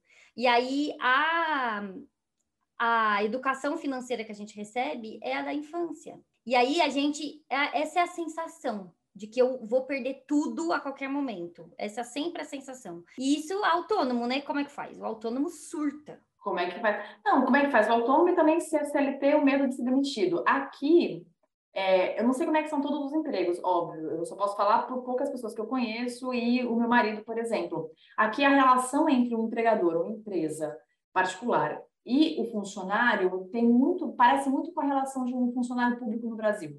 Então tem uma certa estabilidade. É, é, é difícil para a empresa mandar um funcionário é, embora, a menos que realmente o funcionário tenha feito alguma coisa absurda. Mas vocês veem como tudo que a gente está falando aqui, quantas vezes a gente não falou na palavra dinheiro? A gente, é, o, nosso tema é burnout, e olha como a gente já, já falou de custo de vida, de como o custo de vida impacta. Eu sinto, eu sei que, que eu tenho uma relação conturbada com o trabalho, mas eu sinto que se eu não tivesse visto a minha mãe se matando para colocar comida na mesa, porque se a gente vivesse num mundo, porque a gente nasce, né? Nasce, a gente surge na, na, nesse planeta. e a gente não tem direito a nada, a gente não tem direito a um pedacinho de terra, né? A gente não tem direito à comida que é plantada no chão do, do, lugar que a gente nasce, porque a gente é terráqueo, né? E aí, então, eu não tenho direito à abobrinha que é plantada na terra. Eu não tenho direito a um pedacinho de, de terra. É, se eu precisar de algum uh, cuidado específico, muito específico de saúde, tudo bem que aí vocês têm o SUS, né? SUS, ótimo. Aqui na Europa, você tem que estar realmente muito doente para você chegar no médico e o médico falar: ah, ok, você vai passar por um especialista, porque senão o cara fica te barrando a todo custo para você, né? Para você esperar passar, tomar uma aspirina, esperar passar qualquer coisa que você tenha.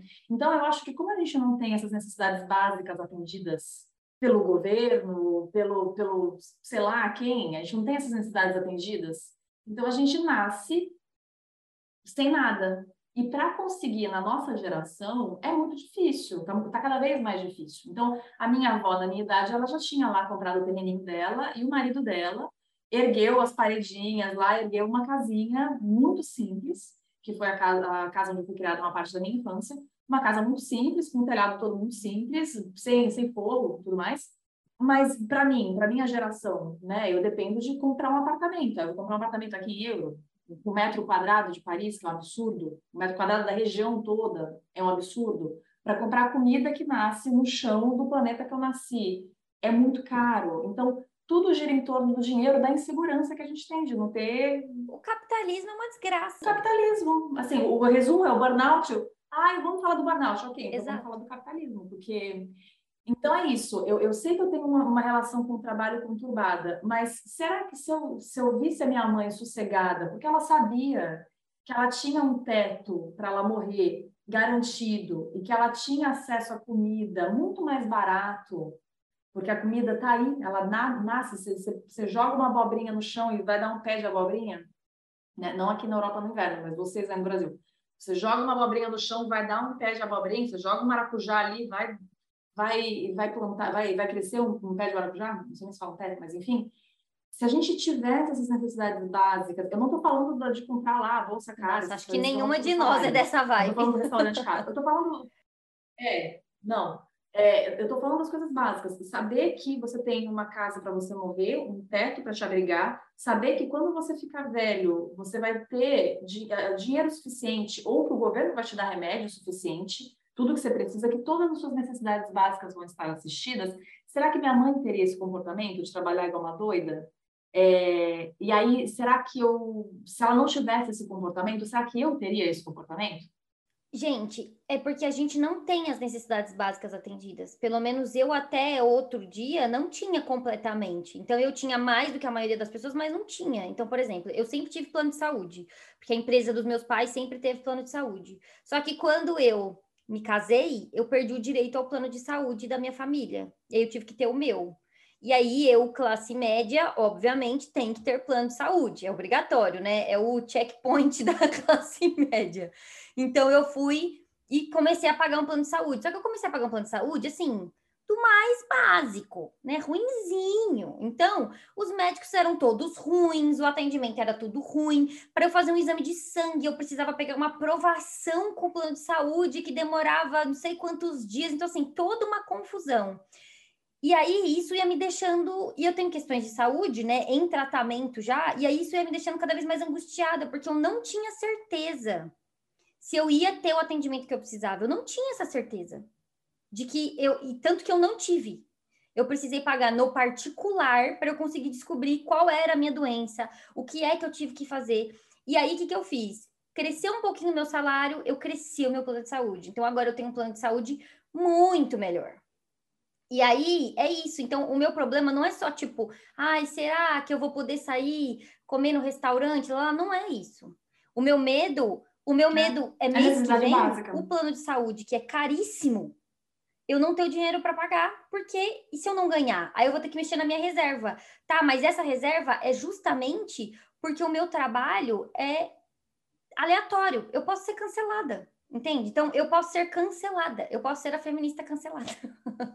E essa é mais uma vantagem para mim de morar numa cidade pequena. Porque, tipo, eu não tenho plano de saúde, só que nas cidades menores, o SUS funciona muito melhor, porque tem menos gente. Então, tipo, ah, Exato. ah, beleza, se eu precisar ir no, no postinho de saúde lá para ter uma consulta, eu vou ter que. Vou perder Uhum. minha manhã. Mas eu sei que, que eu vou conseguir, entendeu? É uma manhã, você vai lá, acorda cedinho, vai e, e vai dar tudo certo, vai conseguir. Em São Paulo, eu sei que isso não acontece. E, até- É. e aí nos hospitais particulares também não acontece, né? Então já aconteceu várias vezes de eu ir no hospital particular e eu ficar três horas para eu ser atendida numa consulta de 15 minutos. Pagando um, um, um plano de saúde absurdamente caro. É, entende? Então, assim, é, é surreal, né? É surreal. Então, hoje eu tenho um plano de saúde que é esse tipo de reembolso, né? Que você vai no particular e aí depois você entrega a nota e devolve. Só que daí demora para devolver. E aí, se você não tem o dinheiro, é, é que você, a sorte é que você tem o dinheiro, mas se no momento você não tiver o dinheiro, mas são essas, são essas coisas. Exatamente. É esse pavor. Então, tipo, eu passo hoje no médico, aí eu pago. Aí o meu plano de saúde, aí eu tenho, aí eu tenho que esperar receber a nota. Aí a nota vem no dia seguinte no e-mail. Aí eu pego essa nota, envio no plano de saúde 10 dias para aprovação. Depois que aprovou, não sei mais quantos dias para depositar na minha conta. Aí eles respondem: "Ah, não, faltou esse detalhe aqui nessa nota". Nananana. Aí eu, fa... então assim, eu demoro às vezes meses. Pra vocês terem noção, toda a minha psicóloga desse ano, eu ainda não recebi nada. Nossa. Eu vou receber, o plano vai pagar. Mas a, a burocracia, eles fazem de propósito, né? Para você desistir. Desistir. Então, Sim. eu vou receber no final do ano. Então, eu tô pagando a minha psicóloga todos esses meses do meu bolso. Então, esse é o meu é, o- é o meu medo, sabe? De tipo assim, eu tenho as minhas necessidades básicas atendidas, então o básico do básico, que é um teto, o mínimo de comida e o mínimo de saúde, porque tem o SUS, eu poderia usar o SUS, eu teria. Mas qualquer coisinha a mais, tipo eu que tenho questões de saúde, problemas de saúde sérios, eu preciso sair do meu bolso. É. E, e, assim, sério, né? Então eu acho que eu nem comentei aqui esse podcast, acho que eu também não comentei com nenhuma de vocês duas. Eu acabei de descobrir o diagnóstico de SOP. Ah, Então, para quem não sabe o que é SOP, é síndrome do ovário policístico. Acabou de fechar, fechou semana passada o diagnóstico, é, mais a disbiose intestinal, mais a intolerância ao glúten, mais. E aí vai, né? Vai somando. Mais a enxaqueca, não sei o quê, mais, mais a coluna torta. Então, assim, gente, caos. caos. E aí eu fico. não, que até daria para você, quem sabe, ser tratada no SUS, mas o, o transtorno que seria para você conseguir esses tratamentos, é, conseguir os especialistas, quem sabe, Exato. que é o que as pessoas passam todo dia. E é isso. E aí vai somando, né? O medo da gente perder nosso trabalho a qualquer momento, principalmente a gente que trabalha na internet, porque tem essa, essa, essa camada, né, do cancelamento. Então, e se ninguém gostar de mim mais, né? Tem a camada do o Brasil tá uma loucura, então a qualquer momento eu não sei o que pode acontecer. As coisas vão subindo de preço assim. Então, ontem, aconteceu ontem, a minha mãe ganhou num evento lá do trabalho, tem uns sorteios lá. Ela ganhou um jogo de panela. E aí ela jogou no Google qual era o valor desse jogo de panela. Ela viu que eram 850 reais. E é o mesmo jogo de panelas que eu tenho, mas eu paguei 400 há um ano atrás. Uau. Então ele Uau. dobrou de preço em um ano. Então, assim, gente, que, sabe, assim, dobrou, tipo, é muita coisa. E aí, panela, sabe assim, uma coisa simples como uma panela. Então, é, tem essa camada, e aí tem, a tem todas essas camadas de tipo, a gente não tem saúde, a gente não tem nada, vai juntando, vai juntando, vai juntando, e aí burnout.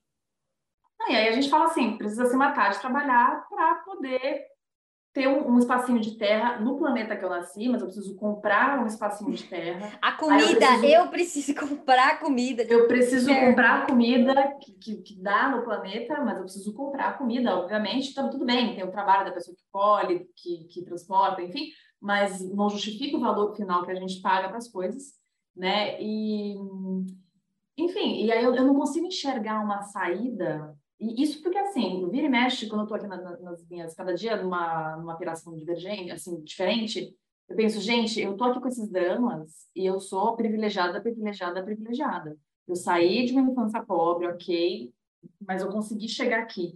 É, e aquela pessoa que está, de fato, lutando para colocar comida na mesa. Porque eu- a minha reclamação é o aluguel exorbitante que eu pago e que me impede, que me deixa mais longe de comprar a minha própria casa.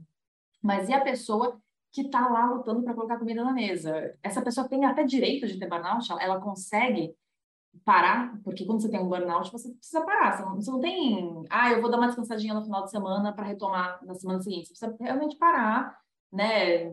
Descansar, colocar as coisas no, na, em ordem na cabeça. O burnout entrou como uma doença do trabalho, né? Eu, eu vi isso, entrou como uma doença do trabalho. Então, pelo que eu entendi, agora as pessoas podem ser afastadas por isso. Mas isso é quem é CLT, né? Mas quem é CLT? Mas uma faxineira lá que atende a moça rica vai, vai ser afastada? Não vai. Não vai Não ser vai. afastada. Porque ainda se você, se você pede para sua chefe para você ser afastada, para você ter um dia de atestado, a sua chefe ainda vai reclamar com você. Vai. Sim. Não, caos. E assim, né, gente? Esse episódio vai sair depois que a gente já vai ter passado o primeiro turno das eleições.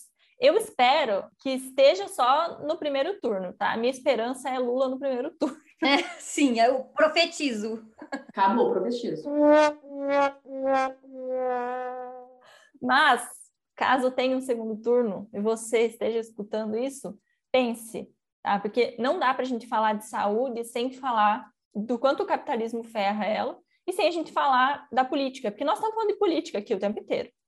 Então, a gente precisa ver quem são os políticos que minimamente vão ajudar a gente nessas coisas.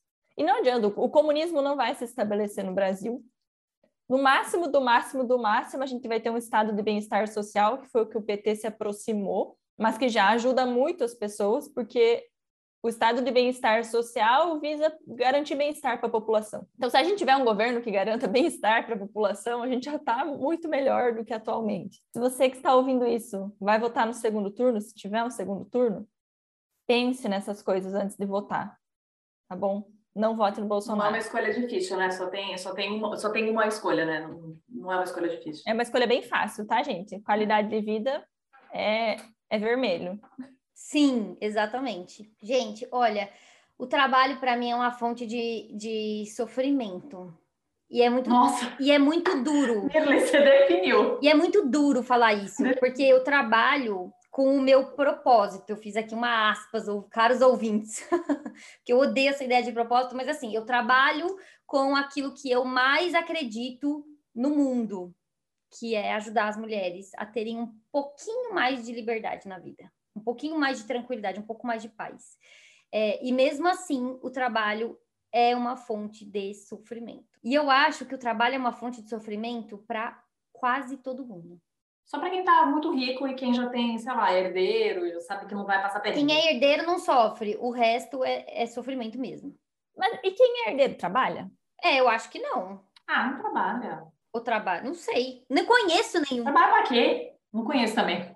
Não conheço. Não faz parte do meu ciclo de amizade. Também não. Tá tão longe de mim que eu não conheço ninguém. Eu queria só fazer um apontamento aqui, que é o seguinte: eu, eu odeio essas discussões de dinheiro na internet, que as pessoas têm umas ideias muito erradas do que é ser rico, do que é e tal. Então vamos só trazer para a realidade. Gente, herdeiro é tipo a família do Bill É. Gates. Não vai trabalhar nunca. É isso. Você tem que ser bilionário para você ser herdeiro. É assim. Se você tem que trabalhar para se manter, se tipo, se você parar de trabalhar hoje, você não vai se sustentar pro resto da tua vida só com o dinheiro que você tem guardado, você não é rico. Você não é Ponto rico. final. Exatamente.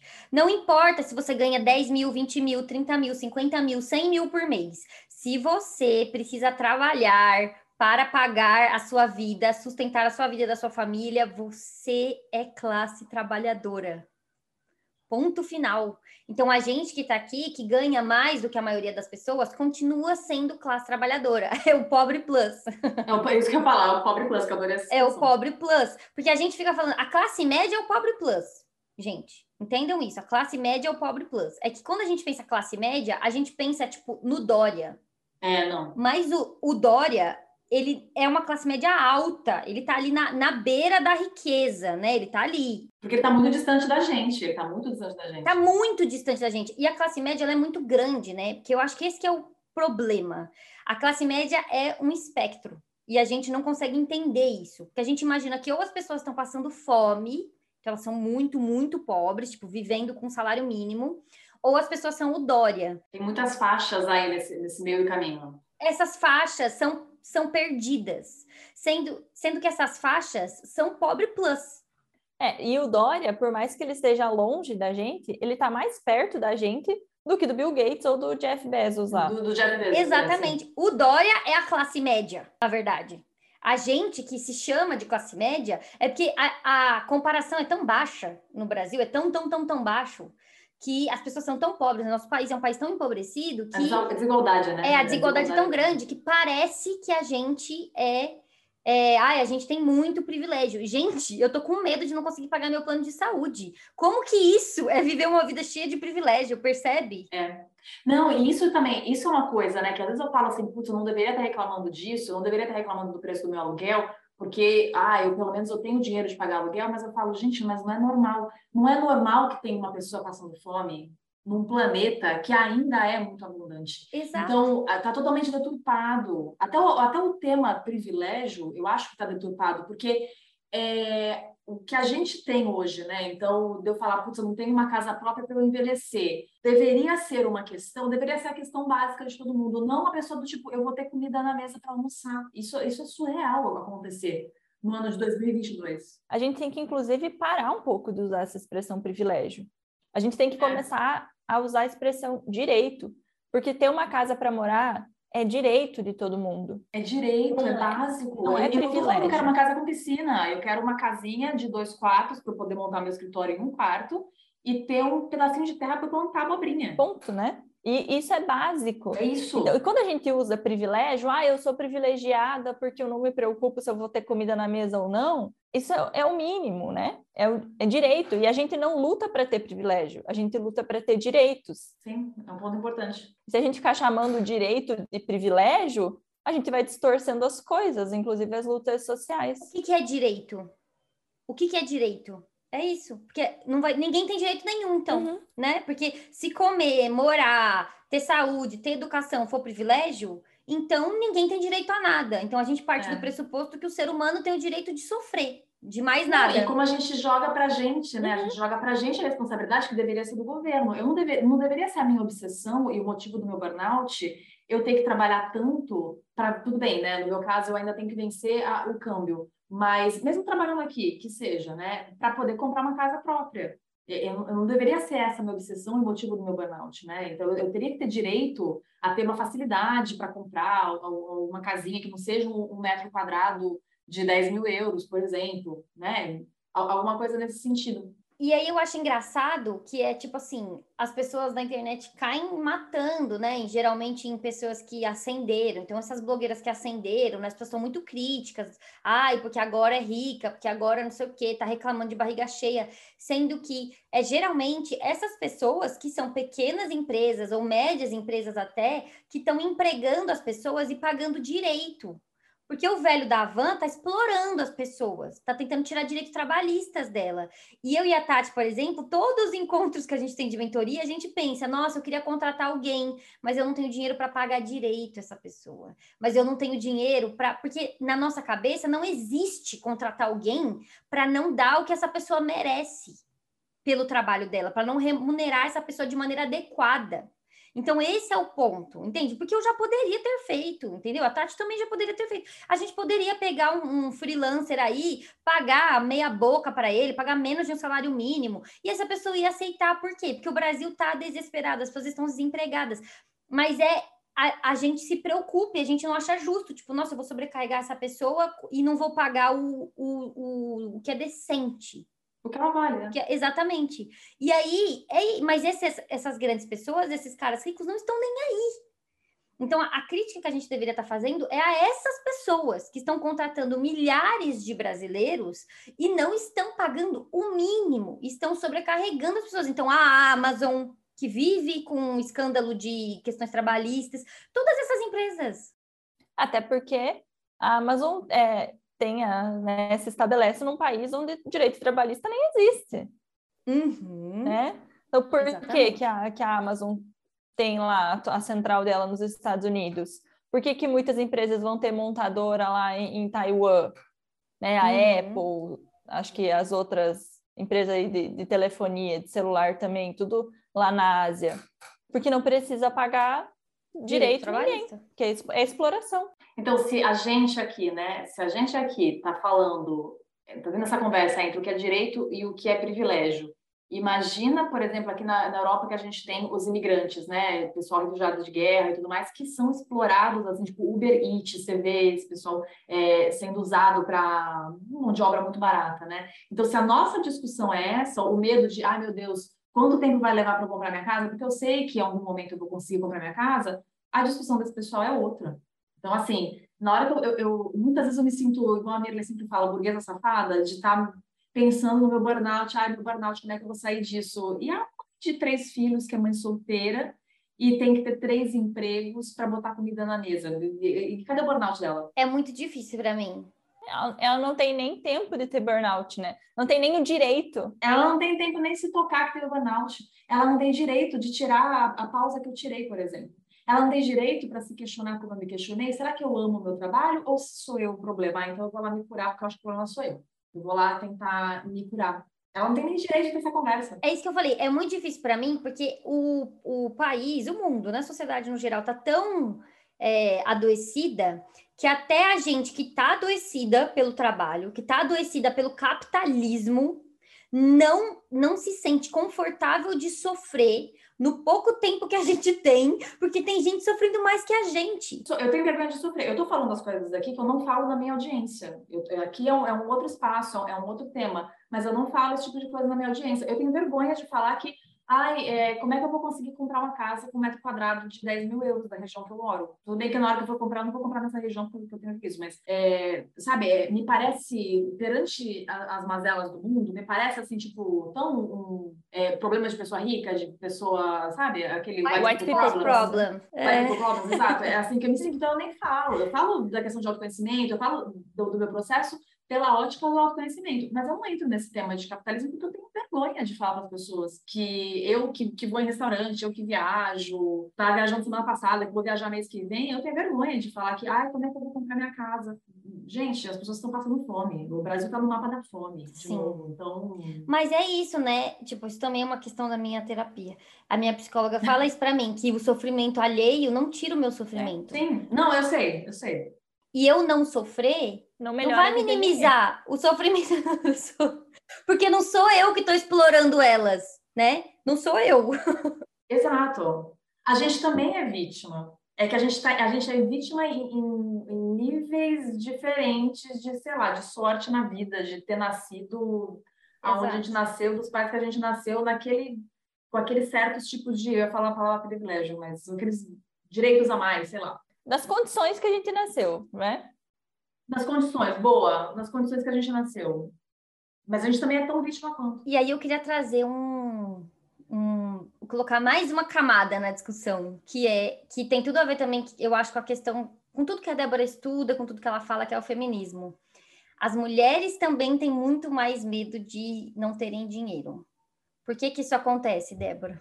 Na verdade, é estranho, porque por mais que a gente tenha medo de não ter dinheiro, a gente não costuma se organizar. A maioria das mulheres é igual a minha mãe. Uhum. Trabalha loucamente, muito, muito, muito, muito, mas não se organiza. Porque muitas vezes o que a maioria da gente, das mulheres fazem é se casar e achar que esse cara vai bancar a gente. Isso ainda acontece muito. É, ter alguma segurança ali no marido. As mulheres não se preocupam com a aposentadoria. Isso é um grande problema. A gente não se coloca. A maioria das mulheres, né? Nós três aqui somos diferentes, é isso que a gente está falando e falando das preocupações disso. Mas a maioria das mulheres não se coloca como a sua maior responsável financeira. Gente, eu queria trazer aqui para a história. Que assim, eu acho que a, a, a, gente conquistou direitos, mas o raciocínio não foi feito uhum. completo. Esse é o problema. Então, assim, antigamente existia uma época no mundo que os homens não podiam se separar, certo? Eles casavam com uma mulher e aí eles podiam ter lá as amantes deles, enfim, estava liberado. Mas a esposa dele, a menos que ela morra, ele não poderia trocá-la. E tem certo? que sustentar ela. E vai ter que sustentar ela e vai ter que sustentar os filhos. Então, ele tinha essa obrigação na sociedade. Beleza, era péssimo para as mulheres, porque, enfim, do mesmo jeito que ele não podia se separar dela, ela também não podia se separar dele, a maioria também não podia nem escolher. Isso, é. E a gente tinha as nossas obrigações também, né? Que é cuidar da casa, cuidar desses filhos que vão ser o que vai dar garantia para continuar tendo algum sustento esses filhos que vão trabalhar depois, né? Então tem que ter filhos e tem que cuidar desses filhos, tem que cuidar da casa e cuidar do bem-estar da alimentação desse homem para que ele consiga trabalhar e produzir e trazer o dinheiro. Então assim, né, a mulher na verdade era parte desse dessa força de trabalho. Então ele tinha que manter ela por causa disso. É. Sim, desse pacto, esse pacto que a sociedade fez, de que, tipo, vai ser assim que vai funcionar. Só que aí, ainda bem, a gente conseguiu o direito de ser gente, né? E aí, como gente, como ser humano, a gente pode se separar, a gente pode estudar e a gente pode trabalhar. Só que o raciocínio não foi feito completo, né? Então ele foi feito tipo assim: ah, vocês querem trabalhar, querem estudar, querem se separar, tá bom. Mas aí, assim, a casa continua sendo de vocês, os filhos continuam sendo de vocês e agora o homem não tem responsabilidade alguma. Então, hoje em dia, os homens não têm responsabilidade alguma de sustentar as, as mulheres nem os filhos. Inclusive, eles falam isso. Ah, as mulheres querem pegar o dinheiro do cara. Né? Quantas vezes essa, essa frase não é dita?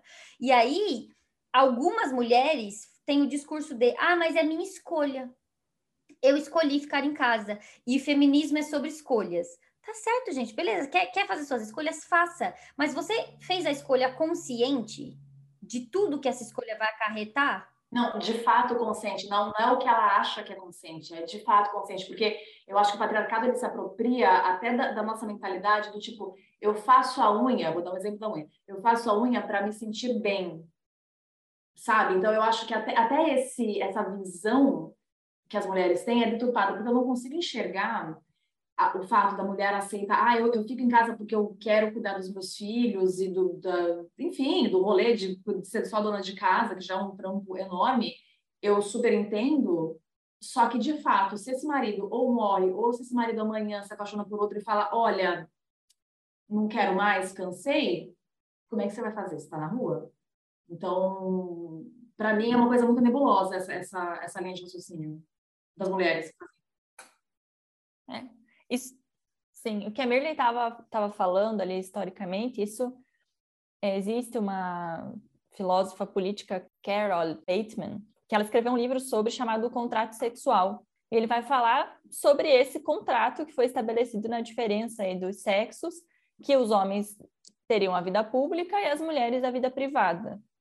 E esse contrato ele não foi desfeito. A gente conseguiu acessar um pouco mais a vida pública, mas a vida privada continuou nas nossas costas. Então ele ainda existe, ele só está um pouco um pouquinho mais alargado assim, mas ele está aí e está vigente. É a forma como a nossa sociedade se estrutura. Eu não tô dizendo que eu preferia antes, porque uhum. antes eu acho pior não, ainda. Sim. Mas eu estou dizendo que para os homens foi melhor. Tá ótimo, lógico, porque aí eles, eles não precisam mais ter, ter responsabilidade. Hoje em dia é melhor para o Tiago do que era melhor para o meu avô, entende? Mas é sempre melhor, é, é cada vez melhor para os homens, sempre. Porque o meu avô sabia que sustentar os seis filhos, de que pagar a faculdade dos seis filhos e de que sustentar a mulher dele até ela morrer era responsabilidade dele. O Tiago não tem essa responsabilidade comigo. Não tem, não tem, não tem, certo? Então, se ele falar não quero mais, ele vai embora pela porta e não me deve nada, percebe? Não me deve nada. Então, assim, gente, é, a gente não pode só fazer a metade do caminho. A gente não pode, porque Hoje em dia, os homens não têm responsabilidade social alguma. A sociedade não vai cobrar, não vai. E isso que eu estava falando, né, de a gente não não saber guardar dinheiro, não se enxergar como as nossas responsáveis financeiras, isso está na conta histórica da nossa construção, da nossa socialização. Porque homem fala de dinheiro o tempo inteiro, mulher não fala tanto. Homem aprende desde criança que ele é responsável por ele mesmo. Ele é o herói da história, não tem nenhuma heroína, nenhuma princesa que vem salvar ele. Quem é salva pelo príncipe somos nós. E isso vai colocando na gente a ideia de que nós não somos responsáveis pela nossa própria vida. Que vai chegar uma hora que o príncipe encantado vai aparecer, vai te tirar do tédio da existência, né, dessa responsabilidade de trabalhar. Então, hoje em dia, a maioria das mulheres tem um emprego, tem um trabalho mas muitas de nós ainda veem isso como uma coisa temporária. Uhum. Ah, quando eu tiver meus filhos, eu não vou mais precisar trabalhar, vou cuidar dos filhos, nem que seja por um período de tempo, depois eu vejo se eu volto para o trabalho. Muitas mulheres pensam assim. Outras que nem querem ter filhos, mas no, no plano de fundo tem essa coisa de, tá, é só por mais um tempo, não vou precisar arrastar esse trabalho até eu me aposentar. E a verdade é que a gente vai sim, né? Não, a gente vai e a gente deve, porque porque eu acho assim, se, se eles não têm é, mais nenhum compromisso de bancarem a gente, beleza. Só que eu, esse compromisso tem que vir para mim. Eu tenho que me bancar. Eu, eu tenho que garantir minha aposentadoria. Eu tenho que garantir a minha casa própria. E aí, eu acho que tem que lembrar também que, que, tem que fazer o raciocínio completo de novo. Então, se eu trabalho para me bancar, a casa não é minha responsabilidade. Sim, Sim óbvio. Ah, não, mas daí imagina. Óbvio. É só isso, é isso, porque eu, até as mulheres feministas que fizeram esse esse pensamento completo, então falaram: "Ah, então beleza, então eu preciso ser, eu, te, eu preciso ter minha liberdade de escolha. Para eu ter minha liberdade de escolha num sistema capitalista, eu preciso ter dinheiro, porque se eu não tenho dinheiro, não tenho escolha, certo? Tanto que a gente vê que a principal causa das mulheres não saírem de relacionamentos abusivos e casos de violência doméstica é falta de dinheiro, porque elas não têm onde morar, elas não têm para onde ir, elas não têm como sustentar os filhos. Beleza. Aí a mulher fala: então tá, então eu preciso estudar, trabalhar, só que daí ela casa e vive cuidando da casa para o marmanjo dela. E aí ela fica com a jornada dupla, com a jornada tripla, o que não faz sentido algum. Porque se a gente tirou os homens da responsabilidade de trazer o dinheiro para dentro da família e de sustentar essa família até a morte deles, então o outro lado da moeda, que era o que as mulheres estavam fazendo, né, que é a força de trabalho doméstico, o trabalho do cuidado, também precisa ser dividido na metade. Porque, porque senão acontece o que está acontecendo agora, que é mulheres achando melhor ser sustentada pelo marido, porque a jornada dupla é muito mais cruel. Sim, e é importante, é uma coisa que já, a gente já falou aqui no podcast, mas é sempre bom repetir, que nessa divisão do trabalho reprodutivo, o trabalho de casa, o planejamento precisa entrar. Não é só dividir, ah, o cara vai lavar louça, vai limpar a casa. Também junto com você, ah, ele varre, eu passo pano. Não. Você tem que dividir quem é que vai no mercado, quem é que vai planejar, lembrar qual que é o dia de pagar as contas, quem é que vai pagar esses boletos, vai ficar responsável por isso, quem que vai pensar o que que precisa ser feito de comida, o que que precisa comprar, então quando precisa comprar, tem que colocar grão de molho, não tem que colocar grão de molho, ah, tem que lavar a roupa, tá? Que dia que eu vou lavar para que essa o meu uniforme do trabalho esteja limpo durante a semana? Quem que vai pensar, opa, já faz uma semana que esse lençol tá aqui na cama, então tá na hora de trocar as toalhas do banheiro. Tudo isso custa. Eu gosto do exemplo do bicho. Não é só botar a ração no pote do cachorro. É lembrar que a ração tá acabando, comprar a ração e colocar no armário. Porque a hora que a ração já acabou, já acabou. Entende? O que acontece com os homens, né? Então, eles até põem a ração do cachorro no pote do cachorro. E falam que estão cuidando do bicho. É, se ele abre o armário e pega o, pa o pacote vazio, ele fala: Ah, acabou acabou. E fica assim, é isso. tipo, ele não pensa que, ah, está acabando, eu não posso deixar acabar, preciso ir comprar. Onde vou comprar? Como vai chegar até aqui? Eu vou sair para buscar, vou mandar entregar? Não faz o raciocínio completo, né? Não, porque cuidar de uma casa, fazer uma casa andar, é muita coisa. É, é, é muito trabalho, é esses muitos detalhes que ninguém vê. Exata. Gente, é tipo uma governância. É exatamente isso, é uma governância. Tipo, você cuidar, até porque você tem que alinhar a agenda de todo mundo que está morando naquela casa, as necessidades particulares de cada um, então as questões de saúde, as questões de gosto, as questões de faixa etária, é, é literalmente uma, um trabalho de liderança, assim mesmo, de realmente estar cuidando de muitas coisas. E aí, se você cuida disso sozinha, como é que você vai trabalhar? Então eu entendo as mulheres sentirem isso, tipo, ai, eu preciso ser salva, porque realmente eu também queria ser salva, entendeu? Eu queria ser salva dessa situação. mas a gente pode querer, mas não vai ter. A gente vai ter que entender que não vai ter, não vão vir salvar a gente. E mesmo quando parece que estamos sendo salvas, é golpe, hein? É golpe, é sempre golpe. É golpe isso aí. Isso é, tem muito a ver com o pensamento da Simone de Beauvoir. Não exatamente só o que está lá no segundo sexo, mas todo o pensamento dela enquanto existencialista. Algum dia eu falo disso para vocês, não vai ser hoje, porque é longo o papo. Mas tem muita gente que critica essa postura no sentido de, ah, então a culpa é das mulheres. Elas que não se organizam financeiramente. Ai, mas a culpa não é nossa. Se os homens não fizessem isso, e sim, gente, eu sei disso. A Simone também sabia. As feministas que falam nesse sentido, a gente sabe que é porque os homens fazem muita, muitas coisas, porque a, a sociedade se organiza de, dessa forma que a gente se ferra. Só que a gente não tem poder nenhum para mudar como os homens vão se comportar. Então a gente precisa não da culpa, mas da responsabilidade, que é beleza.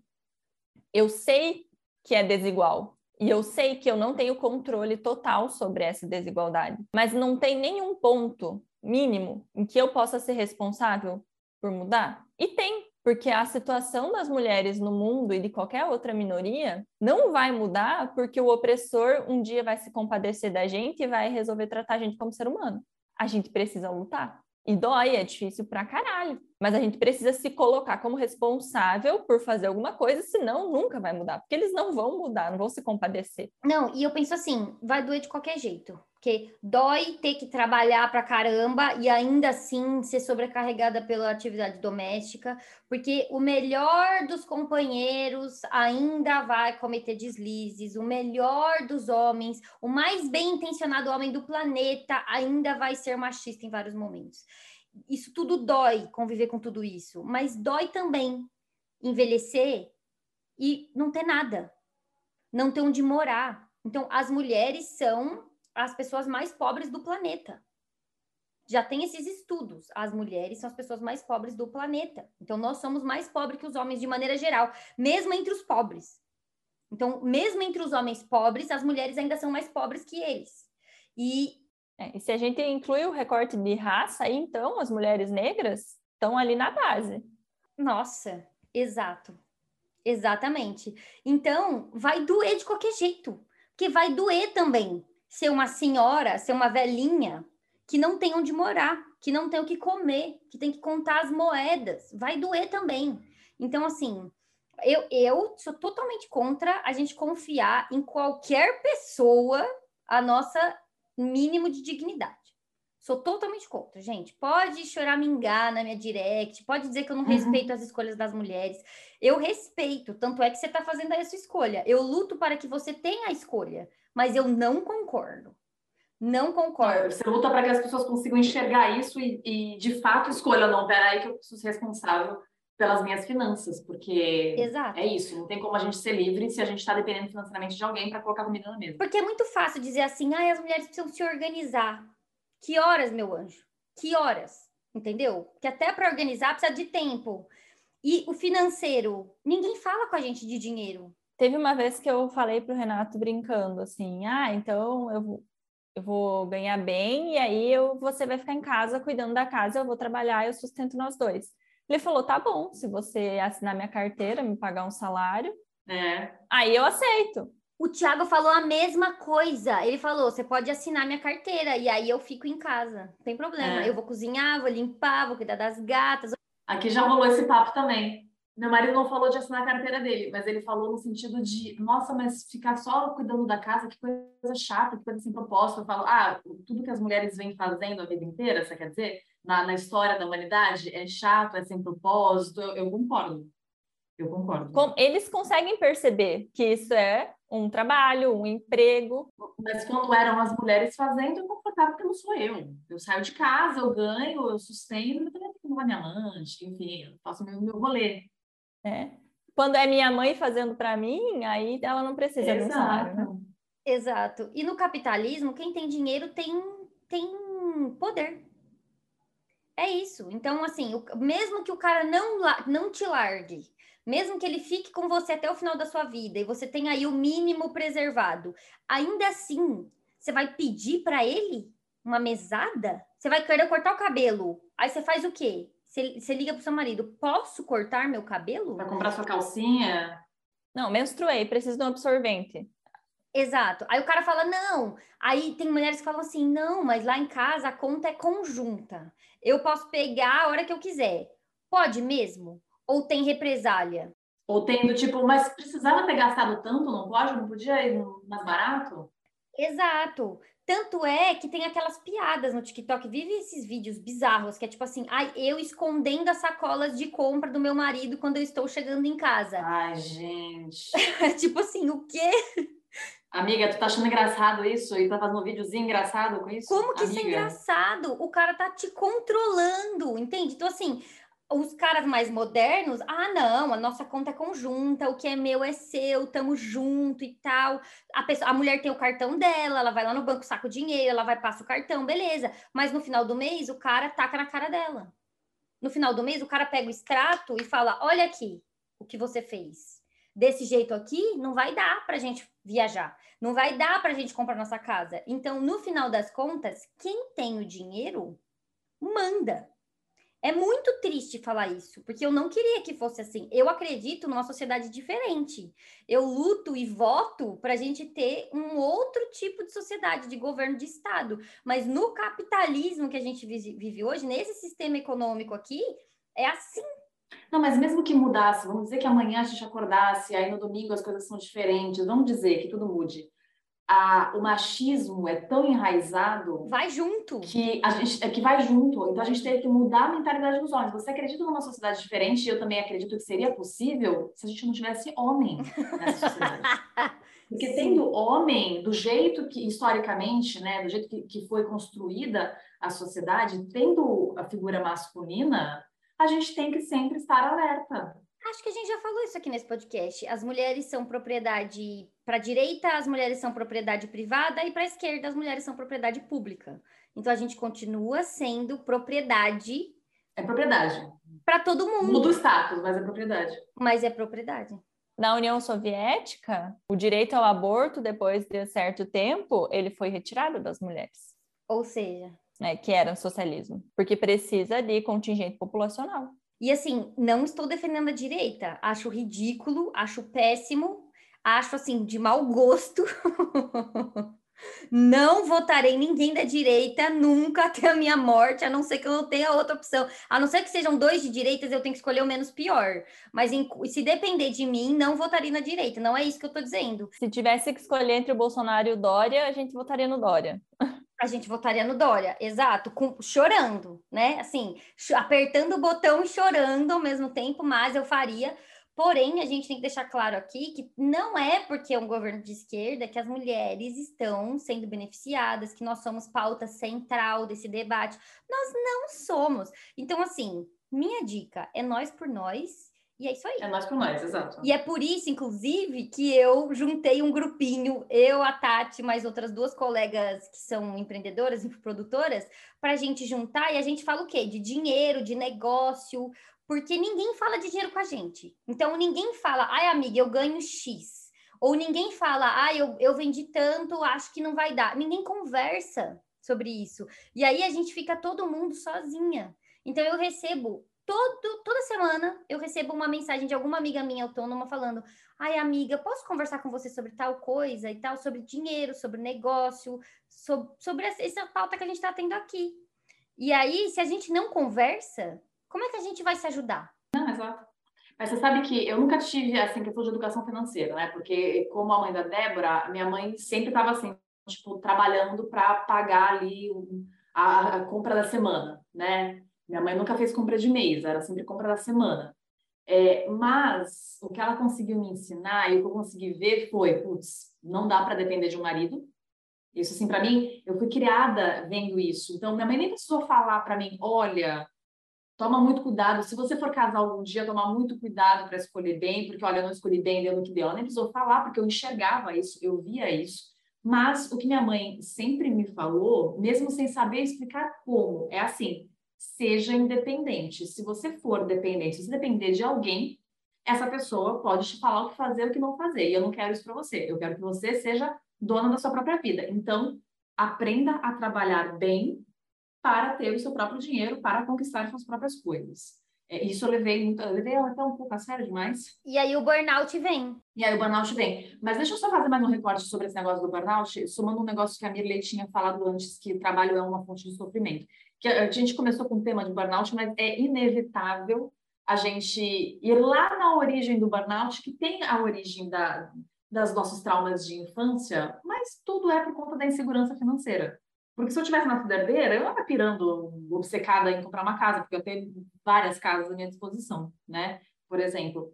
É, mas esse negócio do trabalho ser uma fonte de, de, de sofrimento e trabalhar com o, o, propósito. Quando eu comecei a trabalhar com a Ayurveda, foi a mesma coisa. Eu comecei a trabalhar com a Ayurveda porque é, eu estava aprendendo isso, isso estava transformando a minha vida, assim, mudando completamente a, a minha relação comigo mesma, a minha relação com o mundo, a minha, a minha saúde.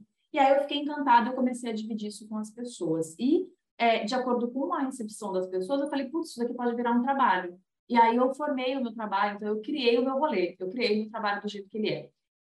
E hoje eu vejo como a minha relação com o trabalho é de sofrimento, né? Por conta disso tudo que a gente conversou até aqui. Então, eu me questiono e eu penso se realmente foi legal, se de repente eu não deveria ter deixado o Ayurveda, o tema Ayurveda, só como um hobby, porque eu não tenho hobby. Eu, eu sou aquela pessoa que monetiza qualquer hobby, né? Então, eu não deveria ter deixado o Ayurveda como hobby e ter enxergado o trabalho como um pagador de contas como uma peça que precisa acontecer para a dança do capitalismo continuar girando, porque é o sistema econômico que, infelizmente, é, no qual estamos inseridas.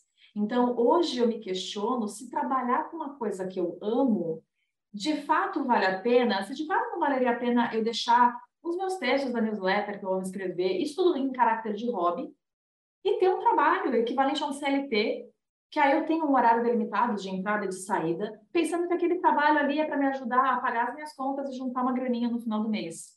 Ponto, acabou, sabe? Então, hoje eu penso muito, eu, eu repenso a minha, a minha relação com ser empreendedora. Eu não, eu não vejo glamour sendo empreendedora quando é, eu sou eu. Eu não vejo menor glamour. Ah, eu sou empreendedora, eu faço meu horário. Sim, antes eu trabalhava, eu tinha um chefe que me mandava para casa. Hoje não, hoje eu trabalho o tempo inteiro. Eu acordo, estou pensando no meu trabalho, eu vou dormir, eu estou pensando no meu trabalho, então eu não vejo muita vantagem. Só para voltar no recorte do, da questão de, de burnout de trabalho. É, eu acho muito importante que a gente aprenda que realização pessoal não precisa estar relacionado com o trabalho. Isso é o capitalismo que vende pra gente, né? Que, ai, trabalhe com o que você ama, para você trabalhar mais. Trabalha mais. E aí, eu me pego nessa história muito eu, eu não tenho resposta. Gente, esse, esse podcast é um podcast que só tem perguntas. Não, não tem resposta. É, é só, é, é, é só dividindo desabafando, não tem resposta. Eu não tenho resposta, porque assim, eu sofria muito quando eu trabalhava CLT. Era muito sofrimento para mim. Eu, eu sofria muito, assim. Eu, o meu burnout foi dentro do CLT. Eu sofria muito. Eu ganhava bem, eu tinha um cargo bacana, é, eu trabalhava perto da minha casa, não era longe mas eu sofria muito, eu sofri muitos abusos no trabalho, eu trabalhava muito, eu fazia muita hora extra.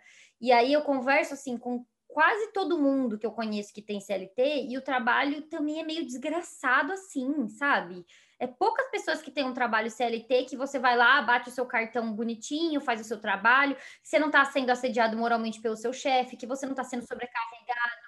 Uma empresa que, que tem valores legais e que respeita eles, né? Exato. Então, as pessoas estão ganhando muito pouco, trabalhando muito. E aí eu fico assim, tá, então se for para ser desgraçada da cabeça, pelo menos eu vou ser desgraçada da cabeça fazendo uma coisa que eu amo, que eu acredito. Entende? Então, eu não tenho resposta, porque eu nunca tive um trabalho CLT decente. Eu não tenho resposta. Mas você sabe, mas é que eu fico pensando, eu comecei a pensar nisso depois de vir para cá, de ver pessoas que trabalham em empresa aqui na Europa. E eles têm uma pegada totalmente diferente da gente. Então, assim, se você anda, sei lá, quarta-feira, cinco da tarde, você vê um monte de parisiense, que você sabe que é parisiense, sentado na borda do rio com uma, uma garrafa de vinho e uma baguete. Assim, um grupo, sei lá, saiu do trabalho e está ali conversando. Você passa na frente dos bares, você vê as pessoas no dia a dia. Eu vejo meu marido, ele chega em casa do trabalho, ele desliga o telefone. Aí eu falo, mas e se seu chefe precisar de você? Ah, mas se for uma coisa absurdamente urgente, que só eu possa resolver, ou seja, isso não vai acontecer, ele tem o meu telefone pessoal e o chefe dele nunca entra em contato no telefone pessoal. O chefe dele, às vezes, se ele precisa falar com o chefe dele no final de semana, é bem capaz o chefe dele nem atender. Porque o chefe dele está lá curtindo o final de semana. Aqui, a relação com o trabalho dos europeus colonizadores é diferente.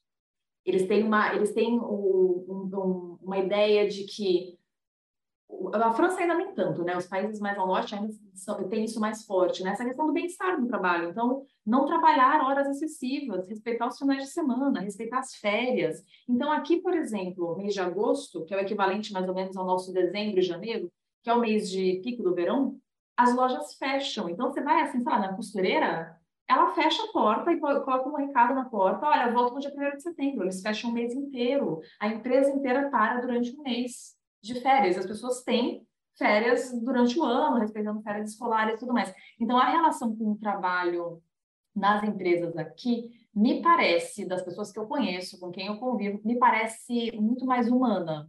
Ainda assim, é um mundo capitalista, mas muito mais humana. Então, por isso que eu comecei a pensar, putz, não pensando como uma empresa CLT, porque no Brasil eu não tive experiências que eu falei, ah, eu era mais feliz lá. Não. Mas pensando no que eu vejo aqui, o que eu vejo aqui me faz titubear, me faz pensar, hum, será que está valendo a pena? Até agora, não sei. Até agora eu estou com dúvida, sabe? É. E mesmo aqui no Brasil, eu acho que tem áreas que são piores. A área da saúde, Mirley, é toda cagada. É horrível, é horrível. E isso, assim, de uma forma geral, seja farmácia, enfermagem, nutrição, a própria psicologia, é terrível. Outra área que eu acho terrível é a área de tecnologia. Também. Nossa Senhora, tá todo mundo cagado da cabeça. A pessoa de marketing também, publicidade, agência. Eita, esse povo. Eu ia falar mais uma também, educação, professores também tudo cagado. É, que isso eu acho que entra com essa com a questão da saúde, que são as áreas do cuidado, que são majoritariamente femininas e tem a ver com isso de ah, você trabalha porque você ama, uhum. né?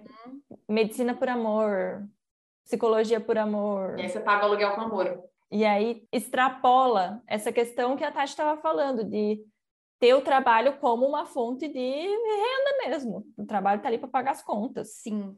E eu tomei a decisão de continuar empreendendo, porque eu tive esse grande questionamento na minha vida é, ali na pandemia. Eu falei, ou, ou agora eu mergulho para dentro do empreendedorismo, ou então eu saio fora, sabe? Nesse mar, desse, dessa água não bebereis e vou embora. e aí eu decidi mergulhar porque eu pensei que, pelo menos aqui onde eu tô, eu vou poder escolher minimamente com quem eu vou me relacionar no trabalho. Porque essa era uma das maiores dificuldades quando eu trabalhava fora. Só homem podre, entendeu? Só, ai, e aquilo me desgastava de um jeito que eu não não dava mais para mim, tipo, eu não consigo mais conviver. E aí eu fui e fiz um trabalho que eu só convivo com mulher. E você escolhe, né? E eu ainda escolho as mulheres. Então, as bolsonaristas, não falem comigo. não contem comigo. Não quero. Gente, esse episódio já está com duas horas. Meu Deus. sim, sim. Então, vamos fazer o quadro de dicas? Vamos. O quadro de o que eu sou organizado, o que eu não sou organizada, a gente já falou, a Tati já falou das questões dela ali que não consegue anotar os gastos, então está aí no episódio, esse a gente já fez. Tati, o que, que você indica para os gaveters aí? Dica e antidica. Você tem alguma coisa que você não indica e você tem alguma coisa que você indica? É dica geral de vida, assim, conselho de tia velha, de tia de senhora de 36 anos, Pode ser, pode ser dica de filme, pode ser dica de livro, pode ser qualquer coisa. Ah, eu já, a pessoa que coloca peso em dúvidas, eu estava achando que eu tinha que dar aqui uma, uma dica para a vida, para transformar a vida das pessoas. Olha, não é querendo puxar sardinha, puxar o saco, mas dica é aprender a, o que a Mirley me ensinou, né, esse ano. Então, aprender a enxergar as coisas que você quer fazer, a, a, de fato tirar as coisas do papel, né? Então, porque eu sou uma pessoa muito criativa, para ficar tendo ideia, né? Então, assim, eu consigo criar ideias de textos, de conteúdo, de cursos e títulos e nomes e tudo mais, mas eu tenho uma dificuldade muito grande de colocar isso tudo em prática de um jeito que é, não me penalize. Então, a, a, minha grande dica é buscar conteúdos de. É, não vou falar a palavra produtividade, porque eu não gosto do termo, apesar de eu achar assim, eu estou tentando ser mais produtiva para me sobrar mais tempo para não fazer nada. Para ficar no sofá, para ficar na varanda, para eu sair tomar um café, esse tipo de coisa mas buscar conteúdo na internet, olhar as coisas da Mirle, por exemplo, para você conseguir. Isso é uma coisa que foi um divisor de águas no meu ano. Eu, de fato, consegui falar. Hoje eu não consigo marcar essa reunião extra com você, minha amiga, que quer bater um papo sobre a vida, porque eu já marquei esse podcast e eu já tenho outras coisas de trabalho para fazer, e se eu marcar com você, eu vou me sobrecarregar. Isso para mim foi um divisor de águas, porque o meu burnout veio também de eu não falar não, de eu achar que o meu dia era elástico e que eu conseguia ficar enfiando tarefas, tarefas, tarefas de trabalho e demandas da vida pessoal. Né? Então, hoje eu consegui ter uma agenda clara, uma lista de tarefas clara, aprender mais o Notion. Notion, para mim, gente, aprenda o Notion. Aquilo ali é, assim, um divisor de águas na vida também. É, eu consigo ter muito mais controle do meu tempo, eu consigo ter muito mais controle do meu nível de energia. Isso, para mim, foi muito valioso. Então, eu não, não chego ao final da semana esgotada, como acontecia antes porque eu doso. Hoje eu já sei, tipo, eu não vou marcar um bate-papo com uma amiga, mais um podcast que vai durar duas horas e tal lá. Não vou marcar isso, porque eu também tenho um monte de coisa do trabalho para fazer. Então, isso, ter essa noção maior do tempo, do que cabe no tempo, e entendendo o que eu consigo fazer, isso para mim foi, foi fundamental. E antidica.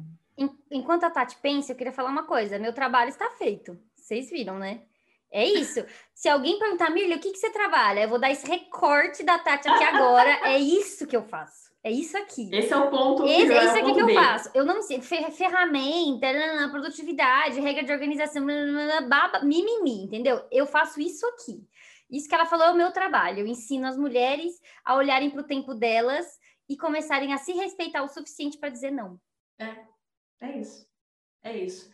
E antidica, falando de curso, acho que não, não, não buscar fórmula mágica para qualquer coisa. Essa é, essa é, tipo, a dica do que não fazer. Parar de ficar buscando fórmula mágica para qualquer coisa. Então, o curso que te promete que vai te ensinar em X dias a ganhar rios de dinheiro, o curso que promete que você emagreça 5 quilos em uma semana é roubada. Qualquer coisa que venha uma, uma fórmula mágica sem, sem, sem que você tenha que se esforçar muito, e que, que por consequentemente não seja sustentável, né? Então assim, emagreça 5 dias, 5 quilos em um dia, eu, eu, eu, não aconselho. Eu acho que hoje, né, saindo do, do, da minha situação do, do, burnout, hoje eu vejo que o constante, pouquinho, cada dia, bem feito, é o que vai te trazer resultados. Então, nada assim de, de receitas milagrosas é, e gurus de várias áreas, de marketing, de saúde e tudo mais, eu acho que esse é um caminho para as pessoas não irem. Gente, a gente precisa fazer um episódio sobre seitas e gurus. Eu tenho muita coisa para falar sobre isso, muita coisa. A Tati tá rindo porque ela sabe de um episódio específico do que eu tô falando, mas assim, gente, Seitas e gurus, cuidado, a gente fica achando que é só religião que tem seita e guru, eles estão espalhados por todos os lados. E a gente, essa é a minha antidica. Essa é a minha antidica. Cuidado. Quando você cair num grupinho, que esse grupinho tem uma vibe meio estranha, assim, de regra de comportamento, de umas coisas meio esquisitas assim, você já, ó, fica de olho. Fica de olho, porque é isso, bizarro, bizarro, na internet tá cheio. É, e a minha dica é um documentário que é dentro da mente de um gato, que é ciência sobre a atitude dos gatos. Gente, vocês sabem que eu sou gateira, né? E lá eles mostram que os gatos gostam mais dos donos do que da comida, enfim, várias coisas que eu não fazia ideia e que agora temos estudos aí provando coisas que eu já sentia no meu coração, como dona de gato que sou, mas agora tem um documentário super legal, é um documentário muito fofo, cheio de gato fofo, gente, é ótimo. Tá no Netflix. Eu vou assistir então, porque eu tenho medo de gato. Eu sempre acho que o gato vai pular na minha cara e vai unhar o meu olho para fora. E aí eu, eu tenho medo de gato. Então eu vou assistir para ver se eu mudo essa, essa minha visão. Concordo com o que vocês falaram, gente. Gurus são péssimos. E a minha dica é uma série da Netflix também que se chama Mentiras. É uma série espanhola. Eu recomendo o cinema espanhol também. Tudo filme que eu assisti espanhol eu achei ótimos. É, essa série fala de uma mulher que acusa um médico de estupro. E aí vai se passando como que ela acusa, né? Ela acusa ele de ter drogado ela e vai passando esse médico como um cara muito legal, assim. Então, ela é bem real nesse ponto, do quanto é difícil para uma mulher provar que ela foi estuprada, como fica a palavra da vítima contra a palavra do abusador. Para quem tem problemas aí com o assunto, né, pode ser gatilho, então aí não recomendo, tá? Porque a série vai falar de estupro real, assim. Então, se você tem gatilho com essas coisas, talvez não seja muito legal de assistir. Mas é interessante o tema, a série prende, assim, ela é, é uma produção boa. Gente, obrigada, Tati, adorei, amei. Não, eu e a Tati, Ai, a gente faz mentoria de duas horas, que são de quatro. Que a gente Não, não dá. A gente fica só falando, tá, falando de negócios. Exato. Porque a gente, a gente é pessoa que só trabalha, tem que trabalho, né? Então a gente não fica falando da vida. A gente fala. Ai, o Thiago fez tal coisa, meu marido fez tal coisa. Não, a gente fala de trabalho. Tem Trabalho. A Tati falou no começo, né? Nosso podcast, se você quiser algum dia, sim. Ah, eu já tô aqui assim, me sentindo em casa, gente. Já tô A gente aceita, a gente aceita. me sentindo em casa. A gente aceita, exatamente. Se você estiver ouvindo algum episódio e falar, meu, ou estiver lendo qualquer coisa, fazendo qualquer coisa, pensar, meu, queria falar isso com elas, me manda mensagem e a gente faz um A gente episódio. faz uma outra, uma, uma temporada especial de tema. Sei lá, a gente inventa alguma A coisa. gente inventa alguma coisa, sim. E eu já anotei aqui essa ideia, gurus e seitas. Porque eu participei de algumas seitas na minha vida, né? Eu achei que eu tinha me libertado, mas algumas, no plural. Então, assim, socorro. É, gente, obrigada. Obrigada, adorei o convite. Fiquei muito lisonjeada no primeiro podcast. Espero que seja o primeiro de muitos. Gostei muito, muito da participação da, da, da conversa.